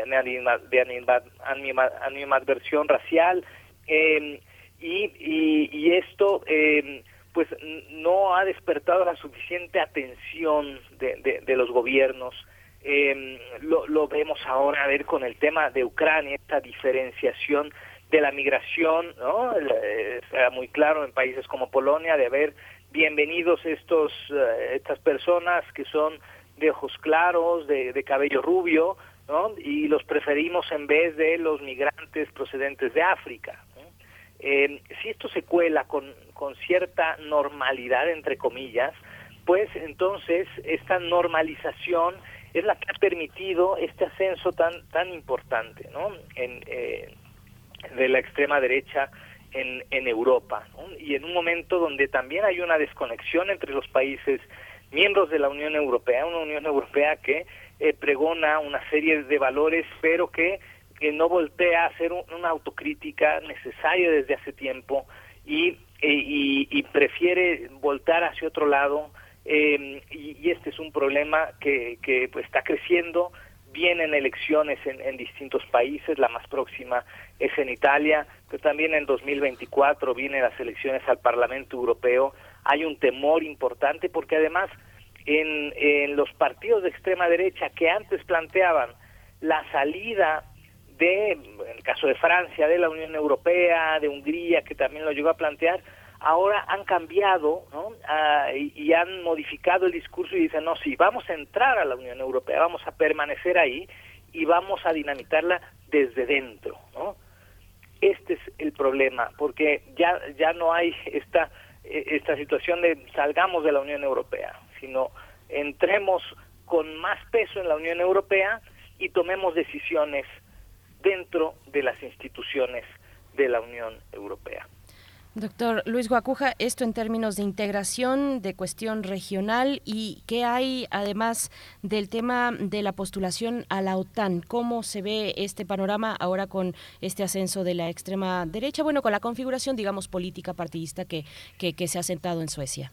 Sí, quizá no altere, ¿no? Porque eh, este, también ahí eh, depende del país, ahí está, eh, digamos, esta coincidencia con, con los gobiernos actuales eh, respecto al tema de la de la OTAN, los temas de seguridad, hay una suerte también de, esquizofrenia. los partidos de extrema derecha no son iguales todos, ¿no? Ahí tienen planteamientos incluso contradictorios entre unos y otros, em, y quizá en el caso de Suecia no altere, a menos que, bueno, la, lectura y el olfato de, de, los partidos de extrema derecha vean en ello un bono adicional, ¿no? Em, quizá no lo ha sido ahora, no ha sido suficiente eh, este, para, para obtener esta, esta votación tan alta por parte de la extrema derecha en, Suecia, ¿no? Entonces quizá no, no haya alguna modificación, pero sí eh, probablemente lo veremos eh, posteriormente, las posiciones en temas de energía o en temas de sanciones contra Rusia, en un momento donde hay quien está planteando una reforma incluso de los tratados eh, de la Unión Europea para modificar el tema de la unanimidad, pues sí, pero para modificar los tratados se requiere la unanimidad y eh, la, Unión Europea parece que se está fragmentando, está, está enferma eh, y no ha atendido esa enfermedad, no ha decidido tomar una aspirina y ya no es suficiente. Luis, ¿tú crees que este impulso irradie todo el mundo nórdico? O sea, pensando en que de, alguna manera Suecia y, Finlandia han ido de la mano frente a toda esta compleja reconfiguración del orden mundial hacia el este. ¿Tú crees que eso tenga una irradie eh, Noruega, eh, Islandia, todo ese, todo ese mundo que llega hasta los Países Bajos y Dinamarca, ¿no? Claro, eh, puede ser, porque los números en Finlandia, ¿no? El 17.5% es el voto que tiene ahora la, extrema derecha, ¿no? El problema es ese, que, que han, han llegado con paso muy firme, se han colado en los parlamentos poco a poco, ¿no? Se ha normalizado su presencia, ¿no? Ya no se ve con disgusto ni con susto, sino con cierta eh, normalidad y ese es el problema. Cuando vemos los números ahora, si los comparamos con los números de hace 10 años en cuanto a la presencia de la extrema derecha en, los parlamentos, pues ahora ha crecido mucho y el descontento ciudadano ahí está. Los electores votan en contra de algo, es más fácil votar en contra de algo y la extrema derecha eh, pues eh, ofrece un discurso que satisface ese enojo social eh, si en el 2008 y los años posteriores lo era la crisis económica, ahora, bueno, pues una crisis pospandemia, una crisis que se acentúa con la guerra de Ucrania, pero también y quizá más con el envío de armamento, de dinero, mientras el ciudadano sigue padeciendo los aumentos en los costos de energía y de los bienes más indispensables. Bueno, pues eh, la, extrema derecha ha sabido, eh, ha sido más inteligente, ha sido más resiliente, ha sabido modificar sus estrategias y entonces se ha sabido colocar de mejor manera en posiciones fundamentales en distintos países de la Unión Europea. Pues por último, doctor Luis Guacuja, eh, ¿cuáles tendrían que ser las reflexiones de la socialdemocracia que pues por décadas tuvo el dominio político? pues eh, quizá más diálogo, ¿no? Y también, también ver, acercarse, bueno, o sea, dialogar, sí, ¿qué, ofrece la extrema derecha, ¿no?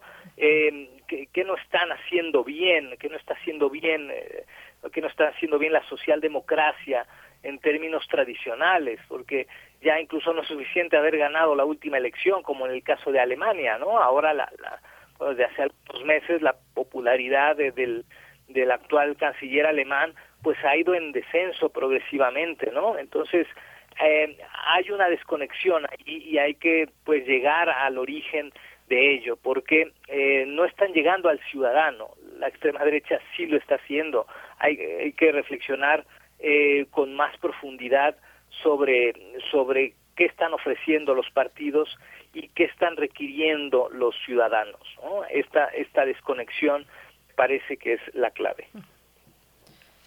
Pues muchísimas gracias, eh, Luis Guacuja. Siempre es una, un privilegio conversar, poder conversar con, contigo. Es siempre una, una, posibilidad de tener una claridad sobre espacios que generalmente no están, no están en las secciones internacionales de los diarios. Luis Guacuja, responsable del programa de estudios sobre la Unión Europea del posgrado en la UNAM. Muchas gracias, como siempre. Muchas gracias a ustedes, como siempre. Hasta pronto. Bueno, pues ahí está esta parte, el, triunfo de la ultraderecha en Suecia. Vamos a ir con música para despedirnos de Radio Nicolaita, 8 con 56 minutos. Después iremos al corte y volveremos para nuestra tercera hora de transmisión. Nos vamos a despedir de esta hora con la propuesta de Edith Zitlali Morales, La belleza del violonchelo y en este caso Borjak. Esta pieza que es el concierto para violonchelo y orquesta es el primer movimiento alegro. Vamos con ello y después al corte.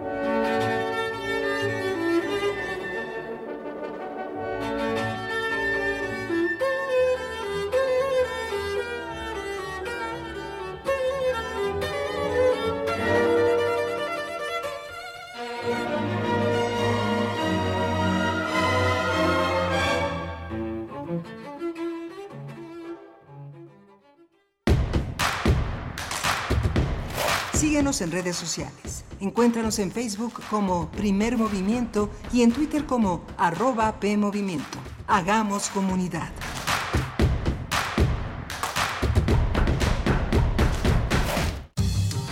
La ciencia que somos. La ciencia que somos. Iberoamérica al aire. Descubre la ciencia que está presente en tu día a día a través de cápsulas, reportajes, entrevistas y reportes en vivo. Viernes de 10 a 11 horas por el 96.1 FM. La ciencia que somos. Iberoamérica al aire. Una coproducción de Radio UNAM y las direcciones de divulgación de la ciencia y de las humanidades. Si eres aspiracionista, si te gusta ir para adelante y ser el mejor en lo que haces. De acuerdo con el INEGI, en los gobiernos del PAN hemos convertido a Miguel Hidalgo en la tercera alcaldía más segura de la CDMX. También en Álvaro Obregón regresamos las estancias infantiles y Benito Juárez es sustentable con el uso de paneles solares y recolección pluvial. Somos Acción Nacional y estamos preparados para cambiar el rumbo de México hacia el camino del bien y la libertad, unidos por un México mejor. Partido Acción Nacional. Es la parte baja de la novena entrada. El juego está empatado. La cuenta al tope y el campeonato de la salud se define en el duelo entre Mamey Canseco al bat y el escurridizo lanzamiento de Brad y el Chupirul. Ya sabemos cómo se las gastan los de la industria chatarra con sus triquiñuelas publicitarias. Con un hit entra la del Gane. Viene el lanzamiento y Mamey Canseco sorprende con un toquecito que va a ser pan molido para la industria chatarra. Esperen, tremendo encontronazo abre la oportunidad al jalapeño Urdiales barriéndose a dar triunfo al club del antojo. Como nosotros y ponte saludable. Alrededor de un tema siempre habrá muchas cosas que decir. Quizá haya tantos puntos de vista como personas en el mundo. Únete a la revista de la universidad donde convergen las ideas. Jueves a las 16 horas, después del corte informativo. Disentir para comprender. Radio UNAM, Experiencia Sonora.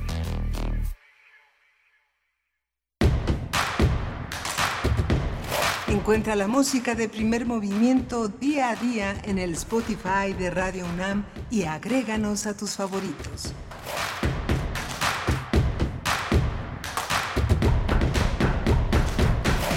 Hola, buenos días. Ya son las 9 de la mañana con 3 minutos. El tiempo vuela en este 20 de septiembre que tenemos todavía una hora para, para compartir con ustedes, con los radioescuchas que hacen posible que estemos aquí frente a los micrófonos de Radio UNAM.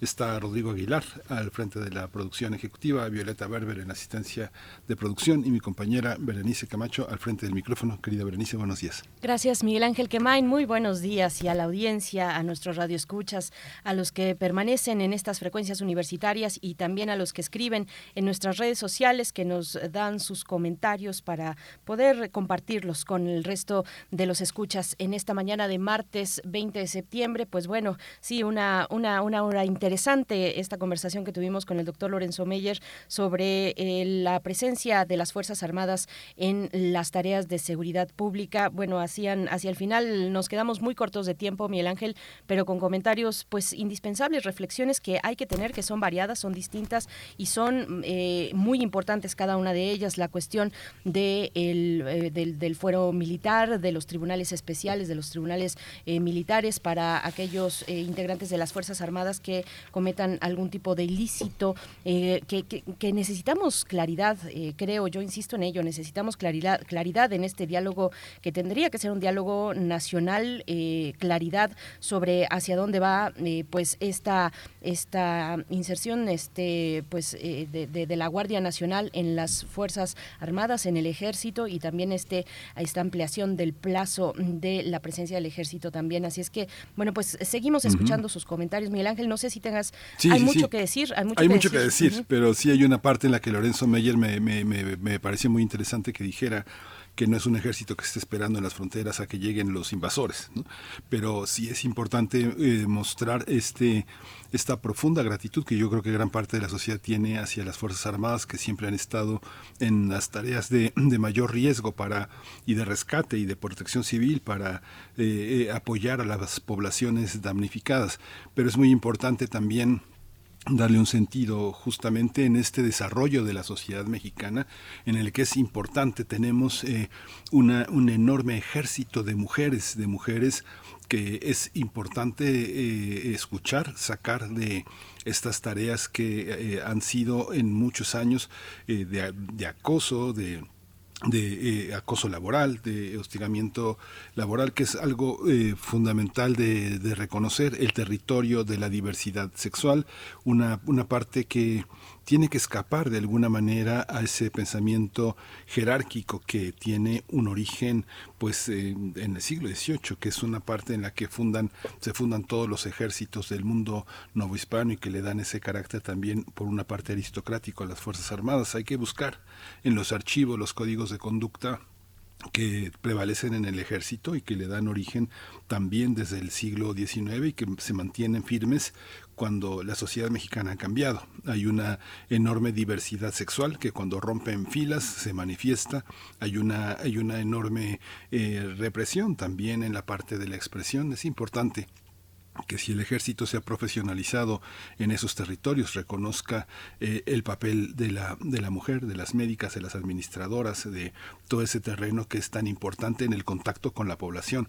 No es lo mismo un soldado que una soldada. O sea, es, una, es importante que nuestras militares eh, tengan esa libertad, ese reconocimiento, esa empatía, esa protección que dan los derechos humanos y que puedan continuar cerca de la población civil como se ha hecho en otros territorios. La población de mujeres es muy importante para hacer contacto con mujeres, mujeres ancianas, mujeres adolescentes, las mujeres en general que tienen esa posibilidad de ser apoyadas por las Fuerzas Armadas y la diversidad sexual. Yo insisto en esta parte que es muy muy importante.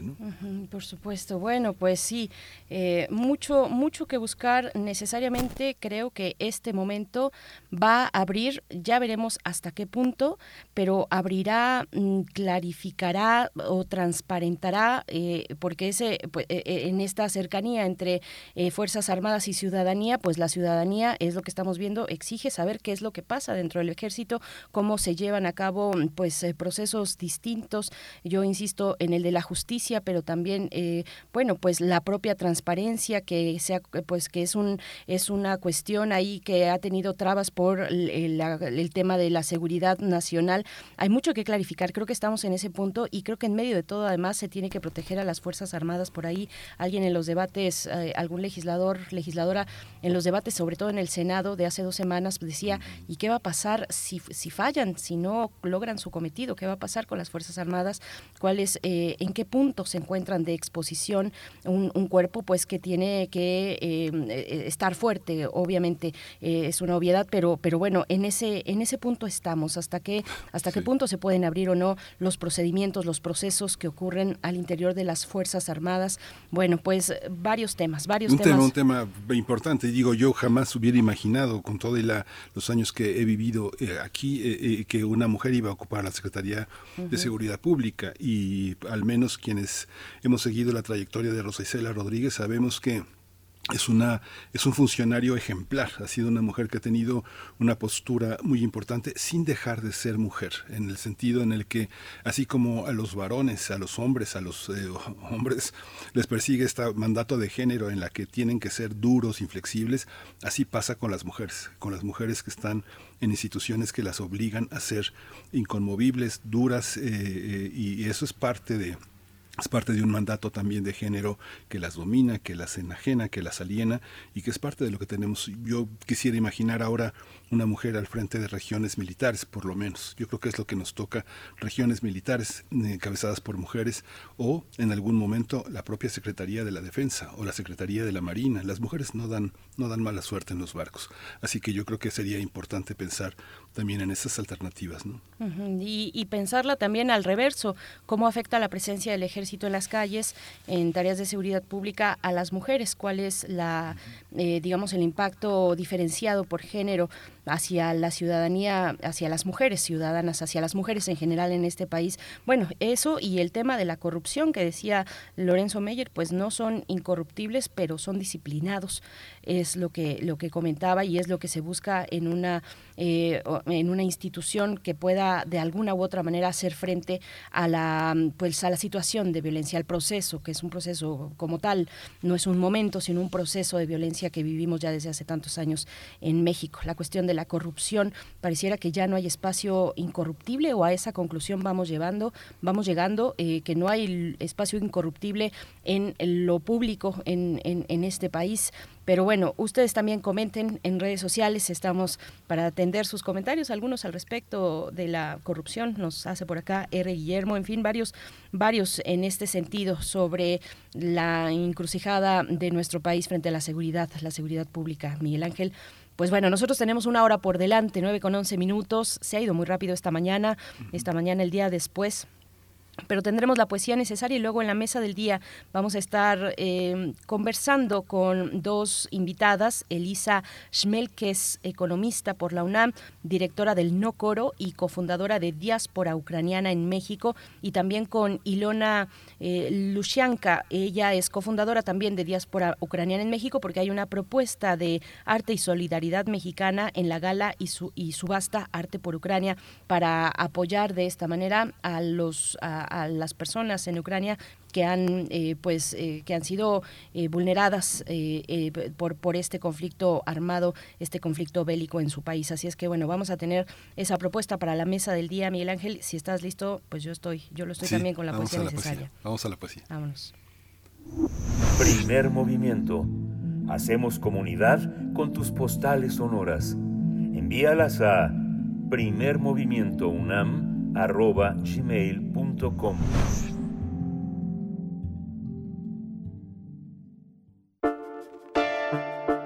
Es hora de Poesía Necesaria. Pues esta mañana la poesía es para mirar a, a Colima uno de los estados que fue pues más golpeados por el sismo del día de ayer. Y fíjense que Círculo de Poesía reunió poesía joven colimense y de ahí, de ahí encontré este poema del escritor Carlos Ramírez Vuelvas. Él nació en la capital del estado en 1981, es maestro en letras mexicanas por la UNAM, doctor en literatura hispanoamericana por la Complutense de Madrid y es miembro del SNI desde 2014. Ha merecido eh, también distintos premios, entre ellos el Premio Estatal de Poesía Colima en 2002, el Premio Nacional de Poesía Tijuana 2014, entre otros. Y este poema que van a escuchar en mi voz se titula Tabla Rasa de Carlos Ramírez Vuelvas en la música, Ampersand también, eh, un recordatorio a Jalisco, Ampersand, una banda, eh, un, dueto jalisciense que va a acompañar la poesía de esta mañana. Así es que vamos, vamos para allá, Tabla Rasa de Carlos Ramírez Vuelvas. Tabla Rasa. Sobre esta mesa, asentada en la ventana del horizonte, veo pasar el tiempo detenerse. Saltan astillas del color interno que el azogue olvido en la madera. Yo, yo escribo sobre el tenue resplandor de mi mesa. Doy gracias al olvido que me cobija y a lo que, y a lo que toco y a lo que siento y nada sé. Ah, la soledad del hombre como una constancia de la bruma. Sobre los troncos de los árboles seculares todos los hombres que ahora dicen lo que escribo con la certeza de tener en la boca una fogata, ellos que también dejan en el horizonte una ventana al corazón, escuchan claramente el leve crujido de mi lápiz sobre la hoja y la respiración de mi cuerpo sobre la mesa y las cosas sencillas que ahora podemos decir y las ligeras brasas de nuestro aliento encienden los pulmones de la noche como un metal a punto de cambiar su apariencia por la invocación del fuego. Ah, los hombres que caminan en su corazón como yo camino por la piel que he dejado a lo largo del día. Ellos saben a lo que me refiero cuando digo que el dolor es una insinuación de la muerte, que el agua de la muerte está en todas partes. Aspira y respira la muerte en las cloacas. Todo se hace más grande sobre la mesa. Las manchas de humedad como dos rostros o palabras que antes de mí fueron, fueron de otros hombres. Es tan sencillo todo esto, tan claro y transparente. Solo dejen que el fuego interno los consuma. Solo dejen que los ilumine la vela del alma, ignoren mis palabras, trozos de madera, y láncelas al fuego del que hablo. Vean cómo todo es claridad, sientan cómo todo ya no arde y hay un color de plata en, que, en lo que miran. Ah, qué pequeños somos y qué grandes. Allá a un lado de la ventana verán el sol.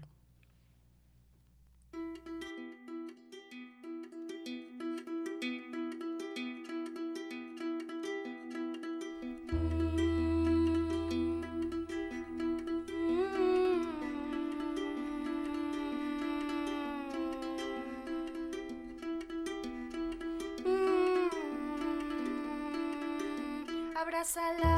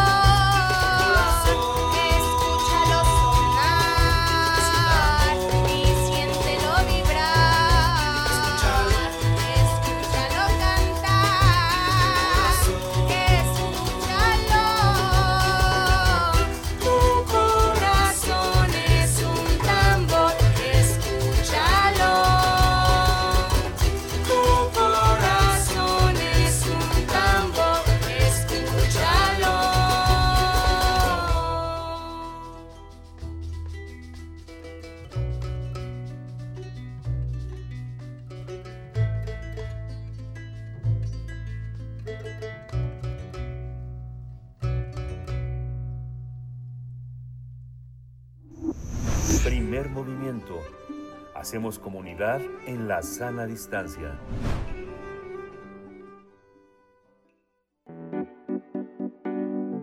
La mesa del día.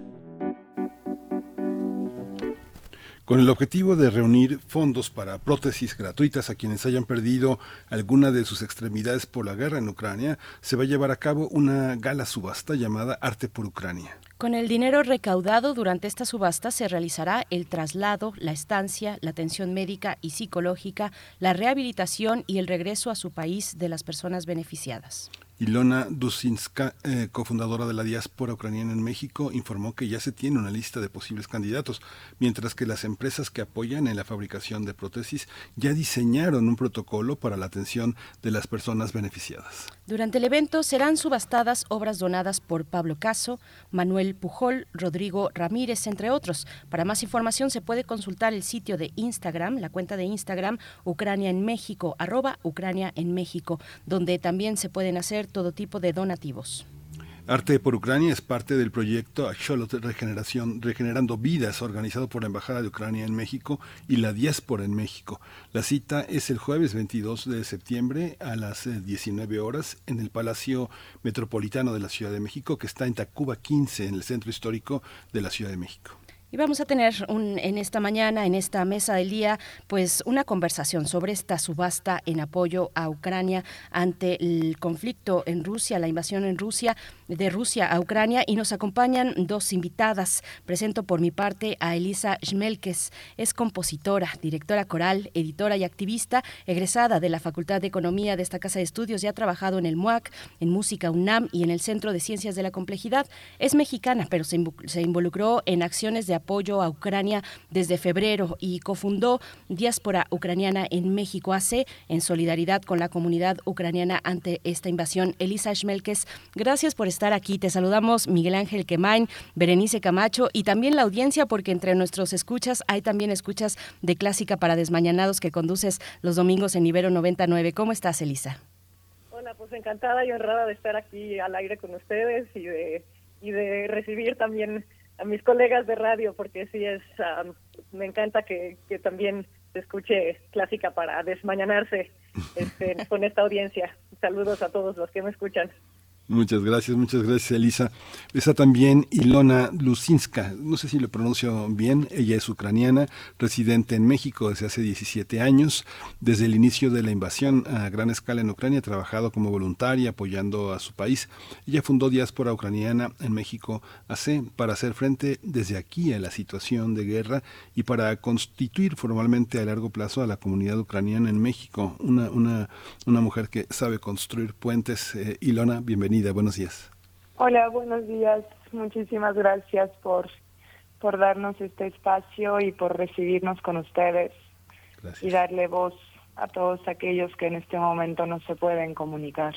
Gracias. Gracias, Ilona, Elisa. Pues empezamos esta, esta charla. Cuéntenos, ¿cómo, ¿cómo surge la idea de diáspora ucraniana en México? ¿Cómo se encuentran ustedes y quienes hagan eh, parte también de esta eh, asociación civil eh, que busca, bueno, lo que hemos reseñado y lo que vamos a pues ir desdoblando en esta conversación. Ilona, cuéntanos cómo, cómo surge Diáspora Ucraniana en México y cómo se involucra en Arte por Ucrania.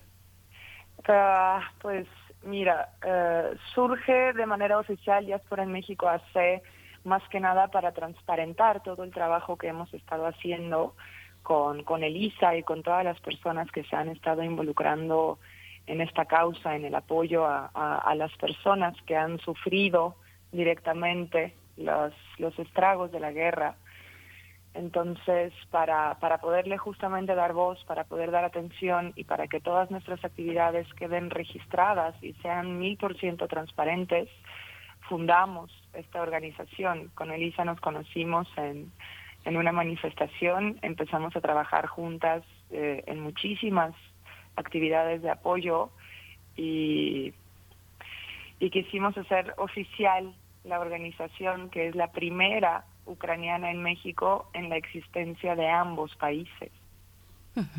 Elisa, ¿cómo, ¿cómo fue para ti? Destaco la cuestión personal porque de ahí se tejen redes y porque es importante saber, eh, más allá de los grandes nombres o de los nombres que acompañan estas iniciativas, saber eh, cómo, cuáles son los caminos de las personas que se están involucrando en este, en este tipo de, iniciativas, de, de propuestas para que desde México se pueda apoyar a quienes están pues sufriendo los embates de esta situación en Ucrania. Elisa, ¿cómo, cómo fue para ti? ¿Cómo fue eh, tu propio encuentro? ¿Cómo te eh, pues inmiscuyes y te embarcas en esta, en, en, esta tarea? Pues mira, yo siempre he sido, tengo corazón de activista y me gusta involucrarme en las, en las causas. Bueno, más bien no puedo evitarlo. Cuando veo, percibo una, una injusticia, de pronto hay algo dentro de mí que se mueve. y yo me acuerdo mucho, hace ocho años cuando fue la invasión de Crimea, que yo estaba muy ocupada en ese momento, estaba trabajando y no hice nada, lo dejé pasar. Y entonces cuando, cuando esto empezó a suceder y cuando se empezó a ver la tensión, empezaron a llegar las tropas a la frontera y así, dije, ahora sí me quiero involucrar y empecé a, investigar cómo se estaba organizando la comunidad ucraniana. Entonces empecé a participar así en las protestas, me llevé mi tambor a, las marchas y empecé a, a, decir, pues, ¿en qué puedo ayudar? ¿En qué puedo ayudar? ¿En qué puedo ayudar? Y no, no fui la única, hay un montón de mexicanos que están haciendo presencia, por ejemplo, todos los domingos haciendo en Chapultepec todos los domingos desde que empezó la guerra hay presencia de, personas de comunidad mexicana y ucraniana que se han manifestado en contra de esta invasión. Y entonces, eh, digamos que yo aquí estoy representando a la parte mexicana, ¿no? Por supuesto que la comunidad ucraniana está muy involucrada, pero la comunidad mexicana también. Y entonces, pues no soy la única, hay muchos de nosotros que algo nos mueve, que, que, que queremos, queremos ayudar, queremos participar. Y así es como, como se han ido tejiendo estas, estas redes de apoyo. Hay una hay un tema también, eh, Elisa, que tiene que ver con una gran comunidad que ha, gravitado en torno al tema cultural, que es muy importante y que unifica. Ha habido también un, rechazo social muy muy fuerte y de algunas instituciones eh, eh, que se han lanzado contra la cultura rusa. ¿Cómo tender puentes con algo que nos ha determinado siempre la cultura judía, la cultura árabe, la cultura ucraniana, la cultura rusa, cómo, cómo, cómo, cómo tener prudencia y cómo, cómo eh, controlar lo político, lo ideológico. Ah, es una pregunta delicada porque pues la cultura no está divorciada de, la ideología, ¿no? Muchas veces entonces pues eh, desde este lente como digamos de colonial que hay que tener muchas veces para, para examinar con ojo crítico la cultura a la que nos enfrentamos, pues eso también hay que, hay que observarlo con, pues, con las manifestaciones culturales que consumimos. Entonces, pues sí, sí es delicado. Yo todavía no tengo una respuesta, pero creo que la cultura puede servir también para atender puentes entre, pues, entre diferentes pueblos, entre diferentes naciones.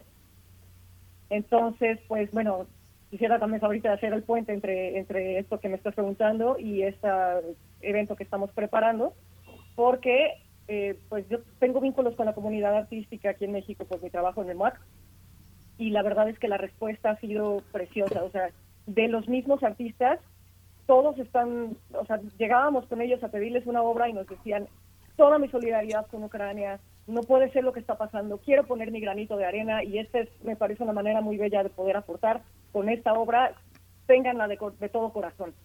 Entonces, pues primero me parece maravilloso porque también, así como puede ser una, una forma de, pues, de, ideologizar, puede ser una forma de tender puentes y, y, eso es lo que estamos viendo. Entonces, la comunidad artística en México se involucró muchísimo en esto y estoy muy, muy agradecida.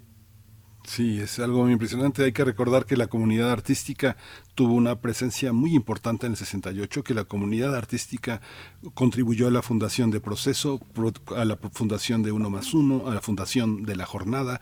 Ha sido una participación muy rica. Y ahora, Ilona Lucinska, hay una parte que tiene que ver con visibilizar a los ucranianos en México que, que no hemos dejado de, de abrazar y de integrar, y ellos de integrarse y que ahora en esta, en esta visión que, que se ha realizado en México cobran una dimensión distinta. Cuéntanos un poco también cómo se ve, cómo se ve eh, esta solidaridad de México desde allá, con todos los contactos de los ucranianos en el mundo y en Ucrania, cómo, cómo ha sido este proceso que conduce ahora a esta gala subasta. Sabes, para mí esto ha sido increíble y es un enorme orgullo porque con mis 17 años en México me, me puedo considerar más mexicana que el pozole a estas alturas. Llevo muchísimo tiempo aquí y la verdad es que, quieras o no, las raíces ucranianas sufrían un poquito porque me hacía mucha falta sentir, eh, pues no sé, la comida, el idioma y solamente lo tocaba cuando iba a Ucrania y gracias a Dios ahorita nos hemos unido tanto todos, nos hemos estado involucrando tantos que ahora los mexicanos comemos borscht y los ucranianos comemos pozole. Y es muy bonito cuando las personas de Ucrania se sorprenden porque al enterarse que hasta en México hay apoyo y hasta en México eh, se está viendo la injusticia que está sucediendo en el país, ellos quedan sorprendidos porque jamás en la vida se hubieran imaginado que del otro lado del mundo, tan lejos, en, en culturas que podrían parecer tan distintas y tan lejanas, hay tantas personas que se están solidarizando con, con lo que está sucediendo ahorita en Ucrania. Entonces, eh, mi parte ucraniana ha estado muy contenta en armar estos lazos, en construir estos puentes, en traer, eh, en solidificar el cachito de Ucrania aquí en México y que haya una mayor fuerza para todos los ucranianos que quieran llegar al país, que ellos puedan sentir el apoyo. Pero también es muy bonito para mi parte mexicana que Ucrania sepa que no hay país en el mundo que apoye lo que esté sucediendo. Eh, eh, está fuera de discusión eso. Entonces, las dos, las dos nacionalidades que coexisten en, en mí están muy orgullosas de ambos países y, y la verdad es que el agradecimiento hacia las personas mexicanas que han estado ahí a pie de cañón, porque la verdad en México no somos tantos los ucranianos ahorita en este momento, porque justamente no se había visto este puente antes. Y, y ahorita estamos cada vez más unidos y las personas en Ucrania, al enterarse que México está para apoyar, que la gente de México tiene estos enormes corazones en donde están dispuestos a compartir hasta lo que no tienen, ¿no? Si es un plato de comida, si alcanza para uno, alcanza para dos. Entonces, poderle mostrar a mi país que me dio la vida, el país que me, que me crió, es un orgullo espectacular y la verdad es que me llena el corazón de agradecimiento y, y y es muy bonito, es muy bonito que, que allá sepan todo lo que hemos estado haciendo desde México por las personas, por atención a las personas. Sí.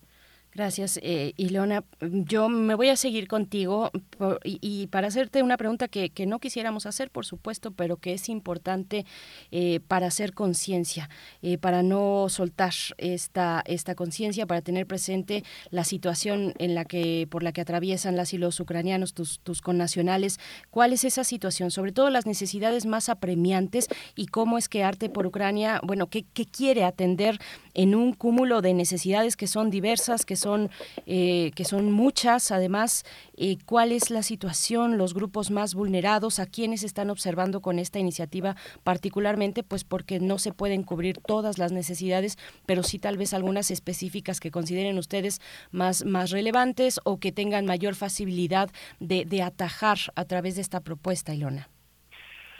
Ah, te voy a ser sincera, la verdad, a mí me encantaría ayudarle a todo el mundo porque desafortunadamente la necesidad ahorita es enorme.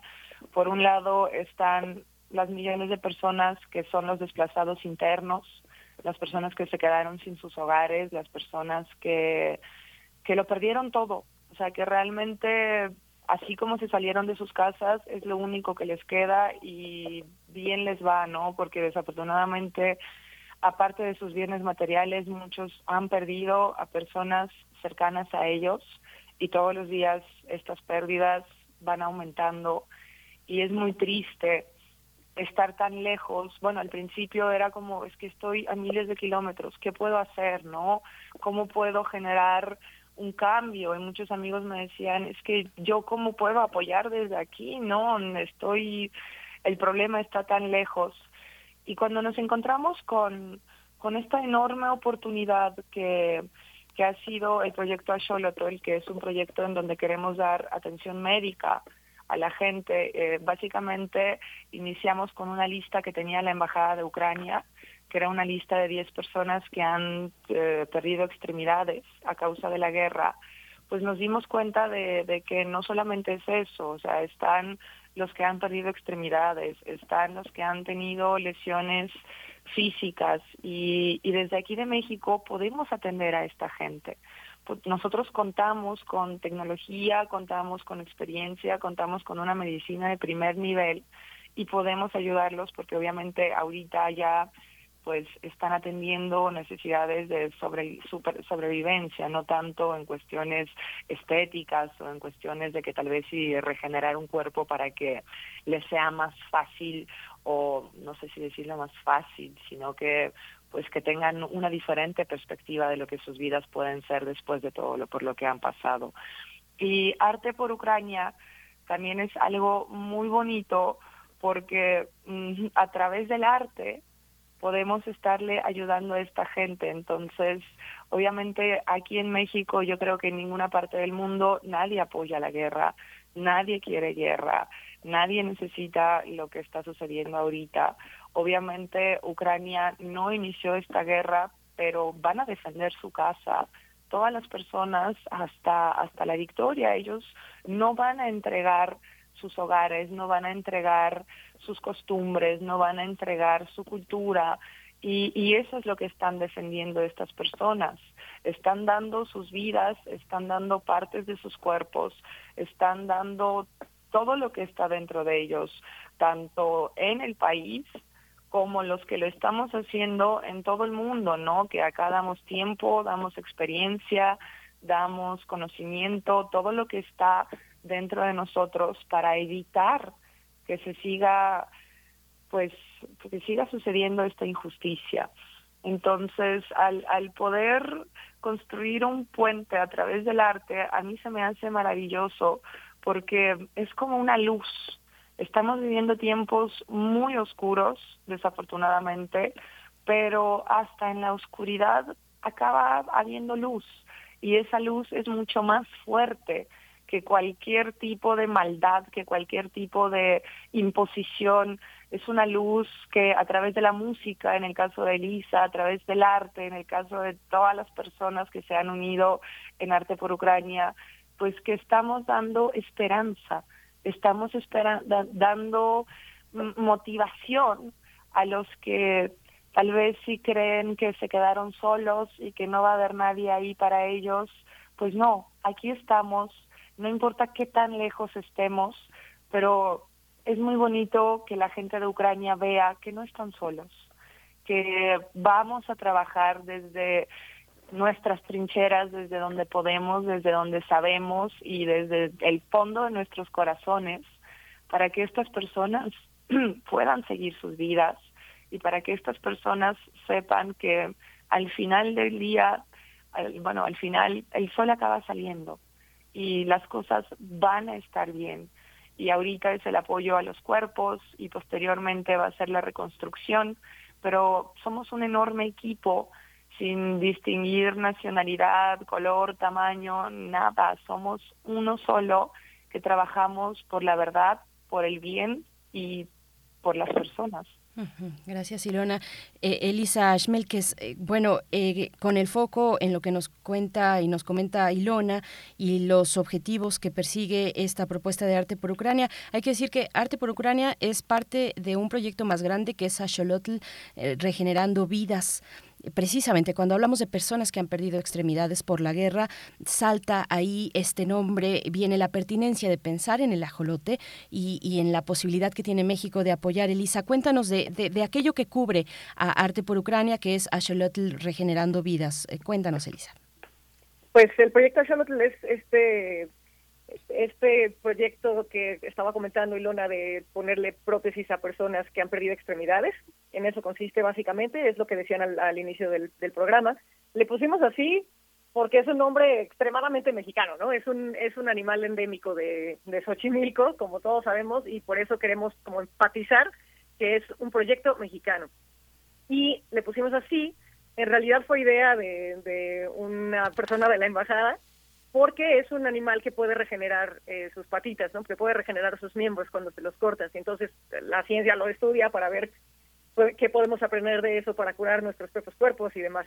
Pero le pusimos así justamente porque lo que queremos es utilizar eh, tecnología biomédica hecha en México y eh, pues todo lo, todo lo que podemos hacer desde aquí en México, en la medicina, rehabilitación, atención integral, etcétera, para curar estos cuerpos de personas ucranianas. Ese es el ese es el nombre del proyecto, ese es el objetivo del proyecto.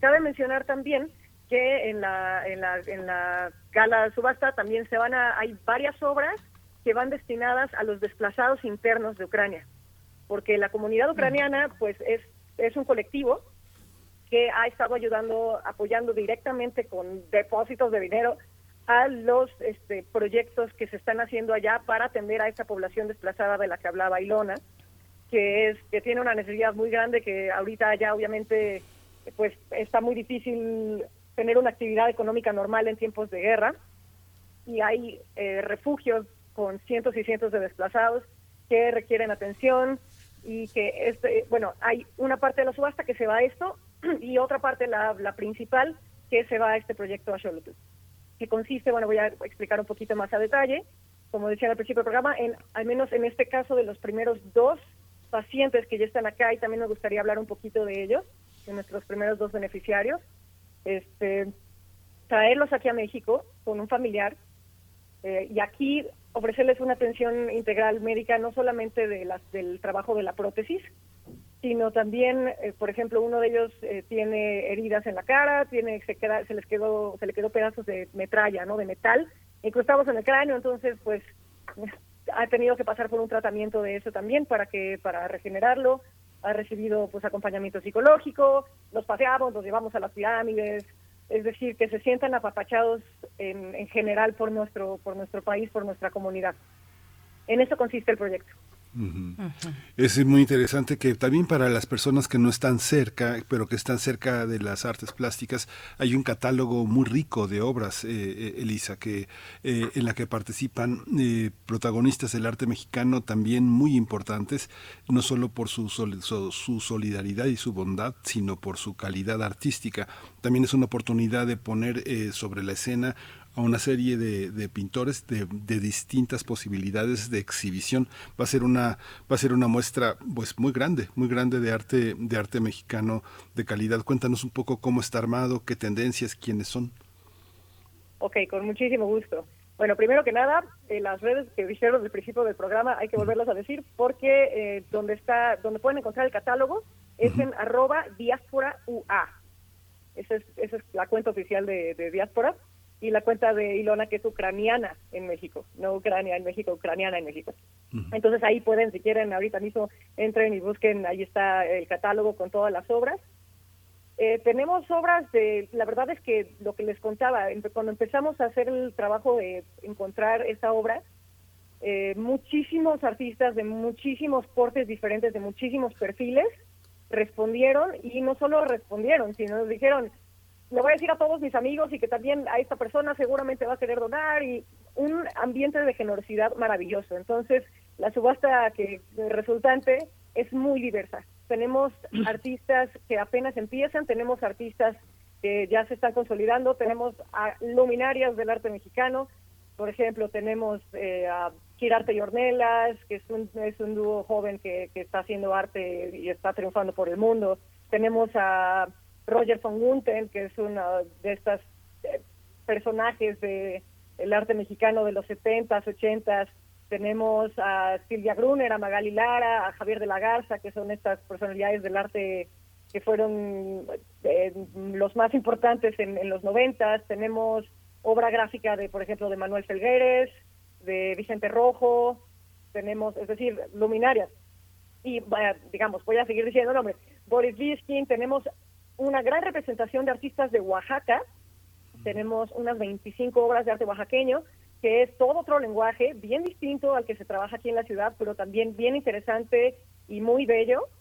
Tenemos artistas jóvenes de Cuernavaca, tenemos, es decir, es una subasta muy divertida, la verdad es que hay, hay de todo, sobre todo eh, pintura, pero también obra gráfica, también hay escultura y, en fin, el catálogo lo podrán ver ustedes, tiene absolutamente de todo y hay algo para todos los gustos, así que los esperamos este jueves, ya verán. Sí, y Lona, también cuéntanos cómo, cómo ha sido también esta, e, e, esta convocatoria a artistas, colocar artistas de distintos desarrollos, cómo, cómo ha sido observado en el marco de esta organización, porque uno ve y compartimos, compartimos un chat en el que hay cerca de 200 personas que comandadas bajo la administración de Conrado Tostado, a quien pues ha sido una figura fundamental, Daniel Golding, Benjamin Mayer, una cantidad de personas que también han formado parte de un conglomerado que teje la solidaridad artística y cultural, como, como comentaba Elisa. ¿Cómo se teje en ese conjunto? Hay obras que uno se puede llevar, que uno puede comprar, pero va a haber otras muchas cosas más que uno podrá llevar llevarse para siempre. Cuéntanos un poco de eso.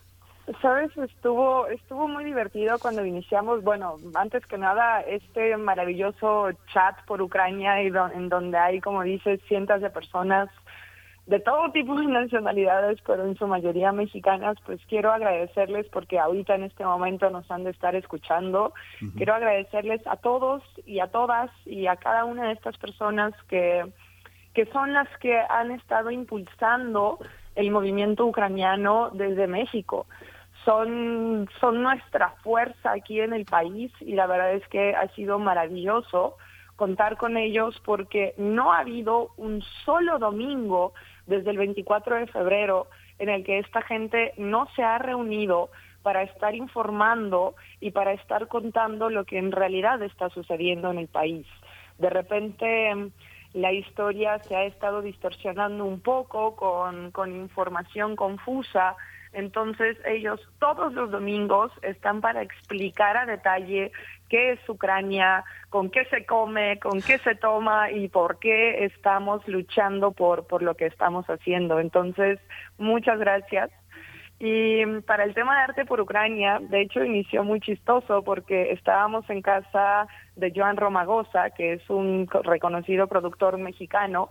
Joan albergó alrededor de 25 personas mientras tuvimos esta ola de, refugiados, de, personas refugiadas de guerra que han estado atravesando México para llegar a Estados Unidos.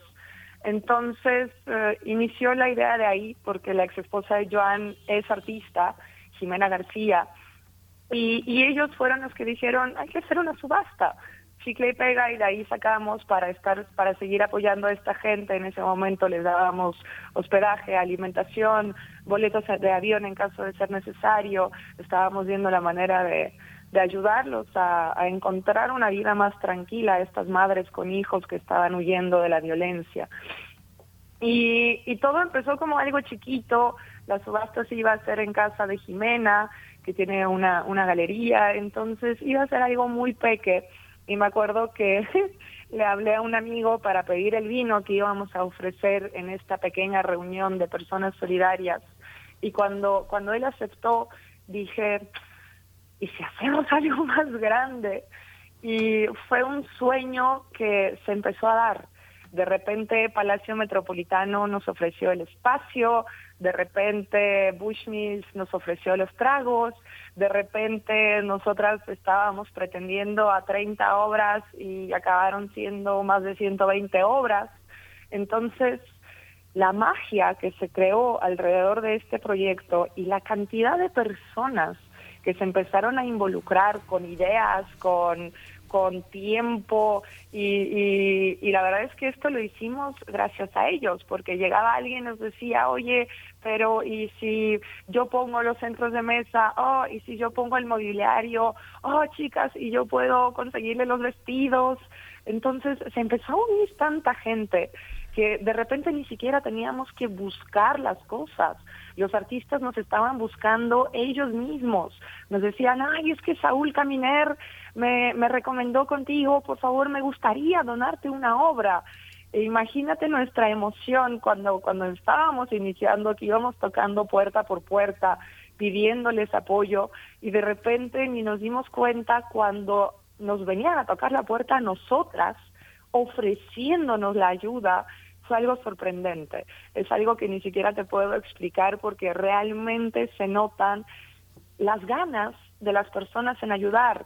Había una de las chicas mientras estábamos en reunión en Palacio Metropolitano planeando cómo va a estar, porque vamos a tener, posterior a la subasta, vamos a tener un show, vamos a, bueno, vamos a tener muchísimas sorpresas ese día. Va a ser un evento, una experiencia mucho mayor a, a, lo que, a, a, que, a una subasta nada más. Pero decía una de las chicas, es que sabes que con la pandemia, nosotros antes de la pandemia siempre apoyábamos a causas, desafortunadamente en pandemia tuvimos que pausar todas estas actividades y con ustedes estamos retomando otra vez este apoyo que podemos dar a diferentes causas, tanto internas como externas. Entonces, a mí me dio muchísimo gusto ver que la gente se solidariza. No importa si es Ucrania, si es México, no importa el país que sea, pero hay una necesidad increíble en los corazones de las personas que se han unido en simplemente ayudar al prójimo y, y encontrar la manera de aportar un granito de arena para que este mundo sea un lugar mejor. Volvemos a lo mismo, de repente el mundo puede parecer muy oscuro y muchísimas cosas horrendas pueden estar sucediendo a nuestro alrededor, pero las personas queremos unirnos, queremos regalar nuestro tiempo, nuestra experiencia, nuestro trabajo, nuestro conocimiento al otro, para que el otro tenga una mejor vida, con la certeza, con, con el pago de que el día de mañana, cuando yo lo necesite, va a haber alguien que lo haga por mí. Entonces, esto, esto ha sido algo maravilloso que ha ayudado a unir a personas que no tienen nada que ver porque hasta en el catálogo de la subasta, como bien lo explicaba Elisa, podemos ver que es chile, mole y pozole. Y Elisa, que es una experta en el tema, me decía al principio, es que luego ciertos artistas quieren que solamente estén juntos en, el rubro de, de, ellos y vimos que aquí no ha habido ni discriminación ni diferencia, todos han estado felices de aportar, no importa si uno tiene más experiencia que el otro o más años en el negocio que el otro, realmente es increíble porque hemos visto hasta un cambio de conciencia en, en todas y cada una de estas personas y pues es bellísimo, es, es mágico lo que producen estas causas de apoyo y de solidaridad. Dejamos atrás todas nuestras diferencias, dejamos atrás todo y simplemente nos unimos con un solo objetivo, servir al otro. Pues Ilona, es muy muy inspirador escuchar lo que lo que han logrado las personas, los pueblos se unen a pesar de, de, cualquier otra cosa, a pesar de ambiciones políticas, de intereses, de intereses mezquinos, de intereses ocultos, en fin. Eh, vamos hacia la despedida de esta de esta charla. Elisa Elisa Smelkes, te propongo que nos recuerdes cómo nos involucramos, eh, dónde y cuándo será esta subasta Arte por Ucrania, las redes sociales para que no nos perdamos eh, esta posibilidad de ayudar. Elisa, por favor. Con muchísimo gusto. Bien, pues la subasta se realizará este jueves 22, es decir, pasado mañana. El evento comienza a las 7 en registro, la subasta empieza a las 8 y después de la subasta va a haber una gala con música y uh, bocadillos, canapés, etcétera, es todo un show de dos horas y después todavía va a haber un DJ y entonces va a ser un evento largo, va a terminar a la una de la mañana, entonces este, si quieren venir nada más a participar del evento, pueden comprar sus boletos también en nuestras redes, que ahorita se las voy a decir, es en Instagram, arroba diáspora UA. UA es el, la abreviación internacional de Ucrania, entonces por eso, arroba diáspora UA en Instagram, también en Facebook estamos como diáspora UA, y eh, para adquirir sus boletos pueden ir a bit.ly diagonal proyecto Axolotl con X. Proyecto Axolotl, sí. Sí, eso. Continúa. Perfecto, Elisa. Bueno, pues muchas gracias. Ilona, un último comentario para animar a la audiencia que se acerque a esta propuesta. Pues, la verdad, eh, bienvenidos todos aquí va a ser un espacio más que nada de convivencia, un espacio de solidaridad, un espacio de intercambio cultural, hacer nuevos amigos, unirnos a causas mayores que nosotros y saber que en el mundo no estamos solos. Esto yo creo que ha sido el mayor de los objetivos. La humanidad es, es, es algo íntegro. Todo el mundo, todos somos humanos, todos estamos parte, somos parte de este planeta. Entonces, que vengan, porque se van a divertir, se la van a pasar bien y aparte, divirtiéndose, van a ayudar a regenerar vidas de personas que en serio en este momento nos necesitan más que nunca. Y muchas gracias, Berenice Miguel Ángel, gracias por este espacio, gracias a, al grupo de Por Ucrania, Daniel Goldin, Conrado, gracias a todos ellos que se han estado moviendo, han estado moviendo cielo, mar y tierra para que tengamos voz y, y no olvidemos, por favor, no olvidemos, la guerra no es algo que nadie quisiera, por lo que nadie quisiera pasar. Entonces, lo mejor que podemos hacer es unirnos y hacer algo. Y agradezco mucho a, a ustedes y a todas las personas que han hecho algo y han aportado algo. Entonces, espero que todos los días seamos más y más y más. Sí, muchas gracias, muchas gracias a todos. Este, pues ahí nos veremos el jueves. Muchas gracias. Gracias, hasta pronto. Gracias, Elisa Schmelkes. Gracias, Ilona Lushinska. Eh, Diáspora Ucraniana en México es esta propuesta. Y bueno, nosotros estamos por despedirnos, Miguel Ángel. nos vamos a despedir, nos vamos a despedir. La, cultura da tantas vueltas, es un tejido tan complejo y paradójico que nos vamos a despedir con una pieza extraña, pues, variaciones rococó, una, de, una pieza extraordinaria de Tchaikovsky, de Piotr Ilich eh, Tchaikovsky, que es un ruso es un ruso, uno de los grandes músicos rusos, y bueno, toda la cultura nos hermana y nos pone en estas variaciones sobre un tema rococó, variaciones rococó, una obra para violonchelo y orquesta que fue escrita en 1876 en la versión nada menos que de otro de los más grandes chelistas, Rostropovich, con la Orquesta Filarmónica de Berlín bajo la dirección de von Karajan. Es algo eh, verdaderamente increíble en la selección de Edith Zitlali eh, eh, en, esta, en esta mañana. Edith Zitlali Morales es la curaduría. Con eso cerramos, Bernice. Nos vamos ya, Miguel Ángel vamos. Esto fue primer movimiento. El mundo desde la universidad.